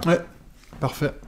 Bon, mon numéro 4, c'est Terracotta Army, qui est un jeu qui a beaucoup fait parler de lui euh, ces temps-ci, surtout dans le monde anglophone. C'est un jeu de Adam Kwa- Kwapinski, qui est Oui. le même qui a fait euh, justement, euh, euh, je, je suis en train de le regarder, Nemesis. Et, et dans ce cas-ci, c'est pas un jeu de Realm, c'est un jeu de Board and Dice. Donc la même bande qui a fait toutes les Teotihuacan, Tekken tous les jeux en T. Ben là, on a un autre jeu en T. Terracotta Army. Euh, donc là, on est sur du placement d'ouvriers avec un genre de système de majorité, d'influence. Euh, et puis, c'est un jeu qui me dit absolument rien. La couverture me dit absolument rien. Mais j'ai vu beaucoup de chaînes anglophones en parler euh, en, en disant que c'était leur jeu préféré en T. Et puis pour moi, c'est une, grosse recommandation étant donné que je suis tellement fan de Teotihuacan, Tekenyu et puis Tawantinsuyu. Donc j'ai très hâte de voir ce qu'il vaut. Euh, J'avoue que j'en connais pas plus que ça, mais déjà avec les, les noms qui sont derrière, je pense que c'est un jeu qui fait quand même être assez expert. Euh, je suis en train de regarder sur Board Game Geek, on me dit 3.25, à voir si c'est vraiment ça. Mais euh, donc voilà, je suis un peu à fond en ce moment dans The Great Wall, puis j'ai l'impression qu'on retrouve un peu la même chose, un peu ces armées asiatiques. Euh, donc euh, le thème m'attire assez euh, beaucoup plus que si c'était Terracotta in Space, mais voilà. Ça c'est mon numéro mon numéro 4. Alors ton numéro 3 David? Alors mon numéro 3, bah, c'est une réédition d'un ancien jeu auquel tu as joué dernièrement avec Sébastien Pochon. Oui. Puerto Rico. Puerto Rico, exactement. Puerto Rico 1897, 1897. Une réédition du jeu de 2002. et Surtout une rethématisation. une fait. rethématisation également. Et pourquoi je l'ai je l'ai mis dans ce top? Bah Parce que je n'ai toujours pas joué à Puerto Rico. Ok. Et il fait partie justement de ces jeux que j'ai envie de tester parce que quand on avait aussi encensé euh, le- la mécanique de Race for the Galaxy Ouais. où euh, la, chaque joueur, quand le joueur actif choisit une action, euh, tous les joueurs autour de la table peuvent faire cette action, mais le joueur actif a Un un, bonus. bonus, etc. Eh bien, euh, avoir ça vient quand même de Puerto Rico. Ouais. Donc j'ai vraiment envie de découvrir, euh, de découvrir ce jeu avec cette, euh, cette réédition. Et puis on verra, sera-t-elle meilleure ou moins bien que l'ancienne? Moi, je ne saurais pas le dire, d'autres euh, d'autres le diront. Ouais. Mais en tout cas, voilà, en regardant les jeux, je me suis dit, ah bah tiens, j'ai bien envie de, de le mettre aussi dans cette, euh, dans cette liste. Il me parlait plus que, que d'autres euh, que je ne connaissais pas du tout, même avec certains euh, gros auteurs derrière. derrière. Ouais, il- fait partie d'un peu de ces grandes rethématisations, un peu ce, ce mouvement, t'en as parlé avant, cette idée que maintenant il faut un peu être plus conscient de ce qu'on met comme thématique dans des jeux. Je sais que ça, ça plaît pas à tout le monde, hein. il y en a qui disent ouais bon est-ce qu'on peut pas juste laisser un jeu comme il est? Bah, il faut pas changer l'histoire. C'est vrai que si c'est si c'est basé sur l'histoire et puis qu'on commence à tout changer pour que ce soit politiquement correct, c'est Ouais. pas euh, voilà, ça me semble pas une, une très bonne idée. Après on reste on reste dans les jeux. Si le jeu euh, est bon, eh bien, euh, Ouais, eh bien, tant mieux. Mais c'est vrai que c'est absurde quand tu penses que ce que tu racontais avant, cette histoire de American Psycho, c'est absurde de dire que ça il faut changer puis pas American Psycho. Mais bon, après c'est peut-être justement le côté que c'est de l'histoire et puis ça a vraiment C'est existé. ça, exactement. Voilà. Et Puerto Rico, donc cette nouvelle édition va être illustrée par Vincent Dutray. Ouais. C'est vrai que j'ai regardé parce qu'il illustre euh, beaucoup, beaucoup, Beaucoup de de jeux. Après, on aime ou on n'aime pas, il a un côté très BD. Mais j'avais jamais fait attention, je crois qu'il avait illustré Broom Service. C'est lui qui a fait Eh Broom ben oui, Service? c'est lui qui a fait Broom Service. J'adore ce mec. compte hein? Euh, ben, euh, la transition est parfaite parce que je vais parler des tribus du vent. Pour Ah oui, numéro 3. j'ai hésité à le mettre aussi, oui. Mon numéro 3, c'est les tribus du vent. Je l'avais mis dans nos... Je pense que c'était le premier épisode, on a parlé de nos, euh, nos, nos- nos attentes d'ici la fin de l'année, Mhm. c'était dans le top 5. Moi, j'avais mis les tribus du vent. C'est un jeu qui m'attire 100% sur son visuel, euh, qui est justement de Vincent Dutray. Apparemment, il s'est basé sur un, un manga euh, ou un animé, un film euh, animé japonais. J'ai oublié le nom, mais c'est quelque chose, euh, Les Chasseurs du Vent ou quelque chose comme ça. J'aime beaucoup ce style. Même, j'avoue, je suis pas la personne quand je me compare à mes élèves qui sont à fond dans les mangas puis les, les, les séries animées et tout. Je suis pas la personne qui est le plus attirée par ça, mais j'ai toujours aimé ces films de Miyazaki quand j'étais jeune, Euh, les Totoro, les, les euh, le, le château volant, ou je sais plus trop comment ça s'appelle. Là, moi, je me mets entre les, les titres français puis anglais. Bref. Donc, je suis super attiré par la thématique. Et puis, c'est un jeu qui est sorti justement sur cette liste-là que tu parlais juste avant, sur BGG, David. Il est sorti très haut sur cette liste-là. Donc, je suis pas le seul à être hypé par rapport à ce jeu-là. Puis, les premiers retours que j'ai vus de ce jeu-là sont très bons. Donc, les tribus du vent, j'ai très hâte de l'essayer. Et puis bien, sûr, je vais vous faire un retour si j'ai la chance de l'essayer. Il m'intéresse beaucoup, mais c'est vrai qu'on l'a, pas mal, euh, l'a pas mal vu, enfin, pas personnellement, mais ils en ont beaucoup parlé aussi sur d'autres événements, bah, comme Vichy. Mhm. Que je me suis dit, bah voilà, c'est, pour moi, c'était un peu moins le- l'exclu, on va dire, Essen. Ouais. Mais ah, ça a parce l'air qu'il était à un- Vichy. Oui, Ah, oui, j'avais pas vu. Mais euh, j'ai, euh, enfin, j'ai l'impression qu'il y était, si je dis pas de bêtises. Puis c'est vrai que ça fait un petit moment qu'on entend parler de lui. Bah, ça vient de la boîte de jeu, mais c'est vrai que ça a l'air d'être un, un très chouette, euh, un très Ouais. chouette jeu avec des, des forces d'action qui sont influencées par euh, les cartes de nos, euh, de nos voisins de table. Donc encore un jeu finalement où on va devoir Regardez utiliser entre guillemets nos, nos deux, euh, nos deux voisins pour, pour pouvoir choisir la bonne action la plus intéressante et la plus puissante pour nous. Ouais, en tout cas, il y, a- il y a toutes les chances de son côté dans le sens la hype est là. Reste Exact. à voir si le jeu sera bon. Donc voilà. Ton numéro 2. Eh bien moi, mon numéro 2, c'est John of Arc, Orléans. Ouais, voilà. c'est le, le flip and ride. le de- flip and write euh, de, euh, d'Orléans, donc euh, Jeanne d'Arc de Mais t'as vu que dans le titre, ça dit draw and write, ce qui est dessiné et écrit, Dess- ce qui est assez... Ouais, dessiner et écrire, mais ça m'a l'air, ça m'a l'air assez bizarre parce que le- la mécanique est quand même une pioche de tuiles euh, qu'on va drafter entre les joueurs. C'est-à-dire qu'on va, on va piocher des tuiles dans un sac, des tuiles de sympathisants, puis chacun va devoir choisir un sympathisant et on va les drafter entre les joueurs. Puis ensuite, ces sympathisants, ils vont nous aider à euh, voyager en France, récolter des biens, construire des bâtiments, établir, faire du commerce, gagner de l'or, euh, Ouais, etc., etc.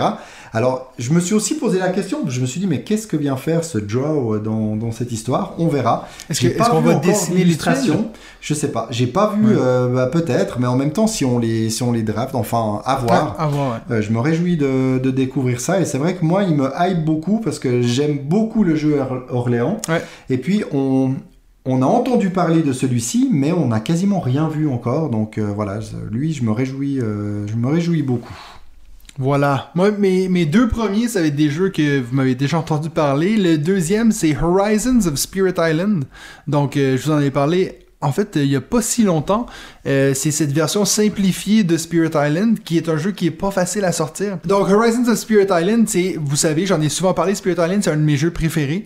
Euh, je suis super fan de ce jeu-là, mais c'est vrai qu'il y a une mise en place et puis une explication des règles qui est un peu longue euh, et pénible. Donc, si cette version-ci me ramène les mêmes sensations, mais dans, une version plus simplifiée où on a déjà le plateau qui est là, moi je fais que prendre. En plus de ça, les nouveaux esprits qui sont dans, dans cette boîte-ci sont compatibles avec le jeu de base. Donc ça c'est assez génial, dans le sens que même si j'aime pas cette nouvelle version, je peux quand même réutiliser certains éléments pour ma, ma version de base. Donc c'est quelque chose qui me hype à fond, surtout que j'ai vu qu'ils vont même annoncer une nouvelle extension de Spirit Island. Celle-là, elle sera pas à SN, mais donc encore plus d'esprit pour le jeu.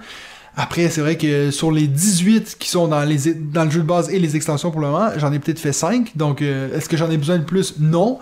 Mais vous savez que j'ai un petit côté collectionneur. donc voilà, j'ai très hâte de, de- de voir ça.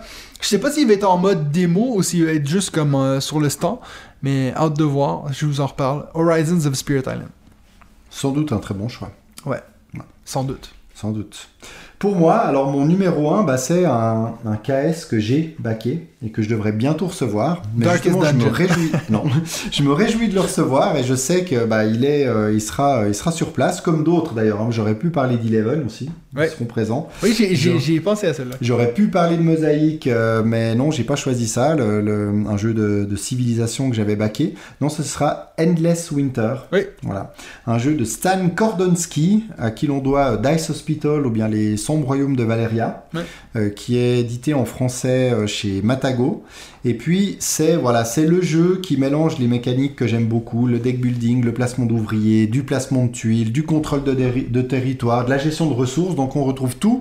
Alors, on retrouve un peu les mêmes mécaniques que dans euh, Northgard, auquel j'ai joué dernièrement. Donc, j'espère qu'ils ne se ressembleront pas trop. Mhm. Euh, c'est marrant parce que dans l'histoire, on retrouve vraiment du paléo, hein, parce qu'on est en 10 000 avant Jésus-Christ, euh, on doit euh, gérer une, notre tribu. Euh, sur plusieurs générations, on doit euh, découvrir, col- coloniser une nouvelle terre, accroître notre population, euh, chasser bien entendu, construire des différentes structures. Donc voilà, un jeu dont j'ai entendu beaucoup de bien pour certains qui l'ont déjà eu testé ou Ouais. joué sur, sur Tabletopia. Mais voilà, moi je, je me réjouis de le recevoir et puis je l'ai tout naturellement choisi pour ce, top, ce top 5 en numéro 1. Moi, mon numéro 1, c'est un jeu que je sais qui ne sera pas en démo, mais qui va juste être en vitrine. Ouh. Et puis, je suis tellement content de, de même savoir qu'il existe, parce que je vous en ai déjà parlé dans le podcast. C'était d'ailleurs mon numéro 1 des deck building. C'est Slay the Spire. Ah oui, ah il sera sur place. Il sera sur place. passer. Il y a Ouais, Matago qui a annoncé l'autre jour qu'ils allaient euh, déjà le rééditer, donc le, le distribuer en français par contre. Et, et donc, ils ont teasé l'image, ils ont mis juste un peu d'image du matériel, et puis moi j'étais hypé fois 1000. Je vous en ai déjà parlé sur un de mes jeux vidéo préférés. C'est mon deck building préféré. Je m'en fous si c'est un jeu vidéo. C'est quand même le meilleur deck building. Et puis, j'ai tellement hâte de voir ce qu'ils vont faire avec ça comme jeu de société. Ils pourraient totalement se planter. Il y a tellement moyen à ce qu'ils se plantent. Mais euh, de ce que je sais pour le moment, c'est qu'ils vont faire une formule où euh, ça se joue à 4 et puis c'est un coop. Alors que le jeu vidéo à la base, c'est un Pourtant, il purement pourrait faire solo. exactement la même chose, parce que finalement, le jeu vidéo, c'est juste de l'animation de cartes que tu joues, Oui. donc euh, Oui, ça changerait pas. Il pourrait vraiment faire du quasiment du 1 pour Mais 1. vu que c'est un, oui, mais vu que le jeu vidéo c'est un jeu qui est purement solo, c'est avec le jeu de société, il faudrait qu'il soit purement solo. Oui, puis je vrai. pense qu'ils t'as essayer de trouver une ouais, façon de dire ben écoute, tu peux le jouer à 4. Je suis sûr que le mode solo va être excellent parce que ça va être le jeu vidéo. Ouais. Mais de, de ce que j'ai cru comprendre, euh, donc on a quatre les, les quatre personnages du jeu vidéo et puis les quatre vont se jouer de façon diffé- différente comme dans le jeu vidéo, mais ça veut dire que ça vous permet d'avoir quatre façons différentes d'attaquer ce Spire qui est un peu cette tour infernale. J'ai très hâte de voir et puis j'avoue que euh, déjà je m'attendais pas à ce qu'il voit le jour un jour et puis en plus de savoir que c'est Matago qui va le, distribuer, ça veut dire qu'il y a espoir à ce qu'on le voit euh, d'ici les deux prochaines années disons. Donc euh, très hâte de voir et puis ben je vais en tout cas vous mettre une photo sur la page Instagram, ça c'est sûr. Donc voilà. C'est intéressant nos choix parce qu'on on voit aussi, bah, il y, a, y a certains jeux euh, qu'on n'a pas mentionnés dans notre top Ouais. qui sont aussi des grosses annonces. hein. Il y a Atiwa de Uwe Rosenberg Ouais. qui est vraiment voilà, le nouveau gros jeu d'Uwe Rosenberg, mais on a quand même l'impression de se retrouver assez proche que les Agricola, Alerto et consorts. En tout cas, le matériel a l'air très La proche. couverture euh, Le Tinetum là de Simone Luciani, Daniele euh, Tachini, euh, voilà ça ça va être aussi une grosse euh, une grosse sortie. Ouais. Il y a aussi Woodcraft, Oui. dont beaucoup parlent Euh, de Vladimir Suchi. Il y a aussi Donc, Bread and Beer que tout le monde parle. C'est un jeu de deux joueurs où il y a du pain et puis de la bière. Ce Ok. qui est un Ah, bah, peu, ça, ce qui est un quoi. voilà. Donc c'est vrai qu'il y a d'autres euh, il y a d'autres très gros jeux que certains sans doute attendent euh, attendent beaucoup. Ouais. J'ai l'impression que c'est une grosse année quand même pour, euh, pour SN. Après, je sais pas, c'est la première fois que j'y vais, hein, mais je me dis tu vois le nombre de sorties, euh, il y en a quand même Bon, beaucoup. après il y, a, il y a énormément de sorties en, en tout temps toute, oui, c'est toute l'année. Et c'est vrai que quand tu regardes, bah, là justement, j'ai parlé de Atiwa, Tiletum, euh, Woodcraft, quand tu lis euh, le, bah, un peu le, la description du jeu, tu regardes les mécaniques, en fait tu te dis, ok, ouais, d'accord, tu as de la peine à trouver l'originalité, tu dis, voilà, on refait. Alors, euh, de nouveau, Tiletum, moi il m'intéresse beaucoup, mais on est sur de la gestion de dés à double fonction, Ouais, euh, de ressources, T'as joué à Tekken des U, toi, actions, ou pas etc. Non, j'ai pas joué à Tekken U. Parce que justement, il y a beaucoup de gens qui le comparent à Tekken U, puis qui c'est un peu comme une version améliorée de Tekken U, parce qu'il y a quand même des gros problèmes dans Tekken U.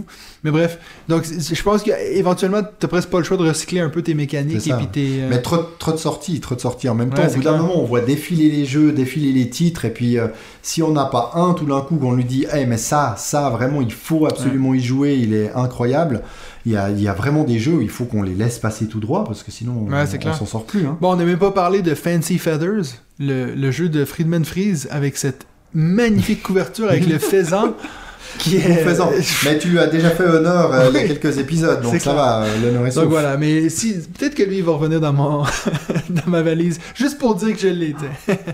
À côté de Doc Park, euh, sera magnifique. Exact. Donc avant qu'on se quitte, est-ce que tu as un petit jeu qui te fait de l'œil, David? Bah, j'ai un jeu qui me fait de l'œil et que je n'ai pas mis dans mon top 5 parce que justement il me fait tout particulièrement de l'œil mais il sera aussi présent à Essen il était à Vichy et c'est marrant parce que avant euh, une ou deux semaines euh, bah, avant Vichy j'en avais jamais entendu parler puis depuis je le vois un peu fleurir partout, Partout. il s'appelle Challengers Alors, Ok. à voir, tu n'as pas entendu parler. Il va sortir en novembre Ah oui, oui, oui. 2022. C'est ce truc où t'as euh, du deck building. C'est du deck building en mode un peu tournoi, Ouais. mais il y a quand même, c'est quand même de 1 à 8 joueurs. Donc c'est ça qui est assez, euh, assez marrant. Je me réjouis de voir comment ils vont faire. Ouais, mais tu joues du- un contre un, Voilà, et puis c'est pur affrontement et c'est vraiment un tournoi. Donc si on, on joue à 8 joueurs, on fait 7 matchs. Chaque, bah, tout le monde joue contre tout le monde et en fait on se crée un peu une équipe. Donc nos cartes, ça va être des personnages. Il y a même un chien. Ouais. Il y a un Ouais, chien. ouais. Alors euh, de nouveau, les dinosaure, illustrations de sont très discutables. La, la, la couverture de la boîte, euh, je ne la comprends pas trop. Bref, elle pas, enfin, elle me parle pas beaucoup. Mais ça a l'air très intéressant parce que voilà, il y a plus de 75 euh, personnages avec une quarantaine d'effets. Donc les combinaisons. Et puis, on va faire évoluer justement notre, notre équipe qui va sans doute euh, bah, de mieux en mieux comboter. euh, les personnages vont de mieux en mieux comboter entre eux. Et puis, bah, plus on va avancer dans le tournoi, bah, plus les parties vont devenir, je pense, euh, intenses et avec des, avec de plus en plus puissantes parce qu'on ne va pas recommencer à zéro. Mhm. On va garder nos, nos nouvelles équipes et ça, c'est assez rare finalement ce côté euh, euh, tournoi. Et puis, euh, bah, sans doute qu'on aura l'occasion peut-être de le faire en, en week-end euh, Joutus. Mais euh, comme on peut y jouer finalement de 1 à 8, bah, j'espère que d'y jouer à 1, 2, 3 ou 4 sera aussi, euh, sera aussi Intéressant. intéressant. Mais c'est vrai qu'il fait pas mal euh, la hype et je me réjouis de, de découvrir ce, ce jeu. Donc si tu as l'occasion de le tester sur place, eh bien euh, tu pourras nous en parler parce qu'il sortira bah, juste derrière finalement Ouais. le mois prochain. Bon, il dit sur la, la page Board Game Geek que, que tu joues de 1 à 8, ça change pas la durée de temps, ce qui est assez génial. hein, parce que justement, tu joues toujours contre Ah quelqu'un. ouais, tu joues de toute façon en fait 8 parties euh, Donc sans c'est doute. ouais. ça c'est assez cool. C'est vrai Ouais. que j'ai jamais entendu parler d'un jeu qui faisait ça. Mais c'est vrai qu'au final tu préfères, tu sais, je veux dire si t'as 8 personnages de, de Dice Throne, tu peux aussi te Ouais, faire un exactement. tournoi. C'est vrai, tout à fait. Puis l'auteur, bah, il a pas fait énormément de jeux, mais il est assez prolifique ces derniers temps. C'est Johannes Krenner parce qu'il a, hum, il est l'auteur du jeu euh, Marie M-A-R-I, qui est un jeu solo dont on a parlé il y a pas si longtemps que ça, il y a quelques mois, et puis de Crétin C qu'on avait vu à Cannes. Je sais pas si tu te rappelles ce, ce classement les- d'ouvriers, gestion de ressources, on lâche nos petits euh, Ouais, hommes de Cro-Magnon, ouais, euh, ils tombent un peu, un Un peu peu- bêtes, mais, mais très sympa. Euh, En tout cas, il avait l'air, il avait l'air sympa. Donc voilà, ce Challenger, ça a l'air d'être aussi un jeu assez, euh, assez fou euh, dans son, dans son domaine. Donc euh, puis le deck building, bah, vous savez que j'aime ce, ce mode, euh, ce- cette mécanique. Donc voilà. De jeu, ouais. Et Moi- toi? Mon jeu qui me fait de l'œil, c'est un jeu qui, je crois, sera aussi à SN, c'est Très Futé Forever. Ah oui. Oh, il paraît qu'il est très bon en plus. Ah ouais? Ouais. Ah, parce que moi j'ai été très déçu avec le troisième, c'est pour ça que je l'ai pas mis dans mon Mais je top crois un 5. peu tout le monde. Moi, j'ai jamais joué au troisième, mais tout, le monde, a dit. été déçu. Et le quatrième, parce qu'il était à Vichy, et je crois que tous ceux Ah. qui l'ont vu à Vichy, ils ont tous dit, il est incroyable. Alors, ben, tu vois, c'est pour ça que je l'avais pas mis dans mon top 5, mais je me suis dit, je vais quand même, c'est quand même un jeu que je vais acheter parce que la tri- les deux premiers, on a tellement joué avec Nadia, c'est sûr. mais- Même elle, d'ailleurs, quand j'y ai annoncé, elle m'a dit, tu, tu le ramènes des scènes, hein. Donc, il euh, prend pas trop de place, celui-là. Ah, bon, c'est clair. Donc, euh, j'ai j'ai très hâte de voir ce que ça va donner. Puis, j'ai hâte de voir si justement il va être meilleur que le 3. Euh, après, ça va être dur de trouver un jeu de mots pour le 5, hein. Déjà, Forever. Ouais, ouais, on, Après, on ça va être, euh, chercher. hein. À voir. Donc, ça, c'est mon jeu qui me fait de l'œil cette semaine. Euh, Benji, toi? Ah, Bah, lui, ça aurait certainement été super méga euh, Lucky Box. ouais, c'est ça. Non, mais à part ça, c'est marrant parce que c'est aussi un jeu, euh, je sais pas si tu en as entendu parler, mais c'est un jeu qui sort euh, ces temps, puis qui est aussi dans l'esprit des, des tréfutés. Ouais. Euh, le petit jeu à cocher, mais qui a l'air vraiment euh, plutôt très accessible. Et hum, beaucoup de, beaucoup de gens en parlent, donc euh, voilà, on, Ouais. on arrive vraiment, on, on continue avec ces jeux, euh, ces jeux de roll and write, et puis c'est vrai que les tréfutés, bah, ça, ça marche bien, c'est- c'est très bien. Donc moi, je, je pense que je vais faire l'impasse sur le 3, puis je passerai directement Ouais, clairement. au, au clairement. 4. Ou sinon, je te prête le 3 si tu veux. Ah hein. bah oui, je pourrais essayer, effectivement. Donc voilà, c'est tout pour nous cette semaine. Sachez que donc sachez que là je vais à SN ce week-end et puis ben je vais essayer de me prendre un micro pour peut-être me faire des petits retours à la fin de la journée. Ça va peut-être être étrange de faire un podcast tout seul où je vais un peu discuter dans le vide, mais pourquoi pas essayer? Je vais peut-être essayer de faire euh, de, rejoindre notre ami Benji. Comme ça lui il peut nous faire son top 5 puis je pourrais faire un retour sur les jeux que j'ai joués euh, cette semaine-là. Comme ça ça sera plus interactif. Mais attendez-vous à ce qu'il y ait des petites euh, des petits podcasts qui vont popper peut-être pendant le week-end, euh, pendant que je serai à scène. Euh, voilà, tout seul, dans Pour ma nous chambre. faire un live. Mais oui. live dans les Travées des Allô? En sortant ton plus bel allemand. Grave, c'est tout pour nous cette semaine. On se retrouve la prochaine fois pour un autre épisode de Sollten wir spielen? Da.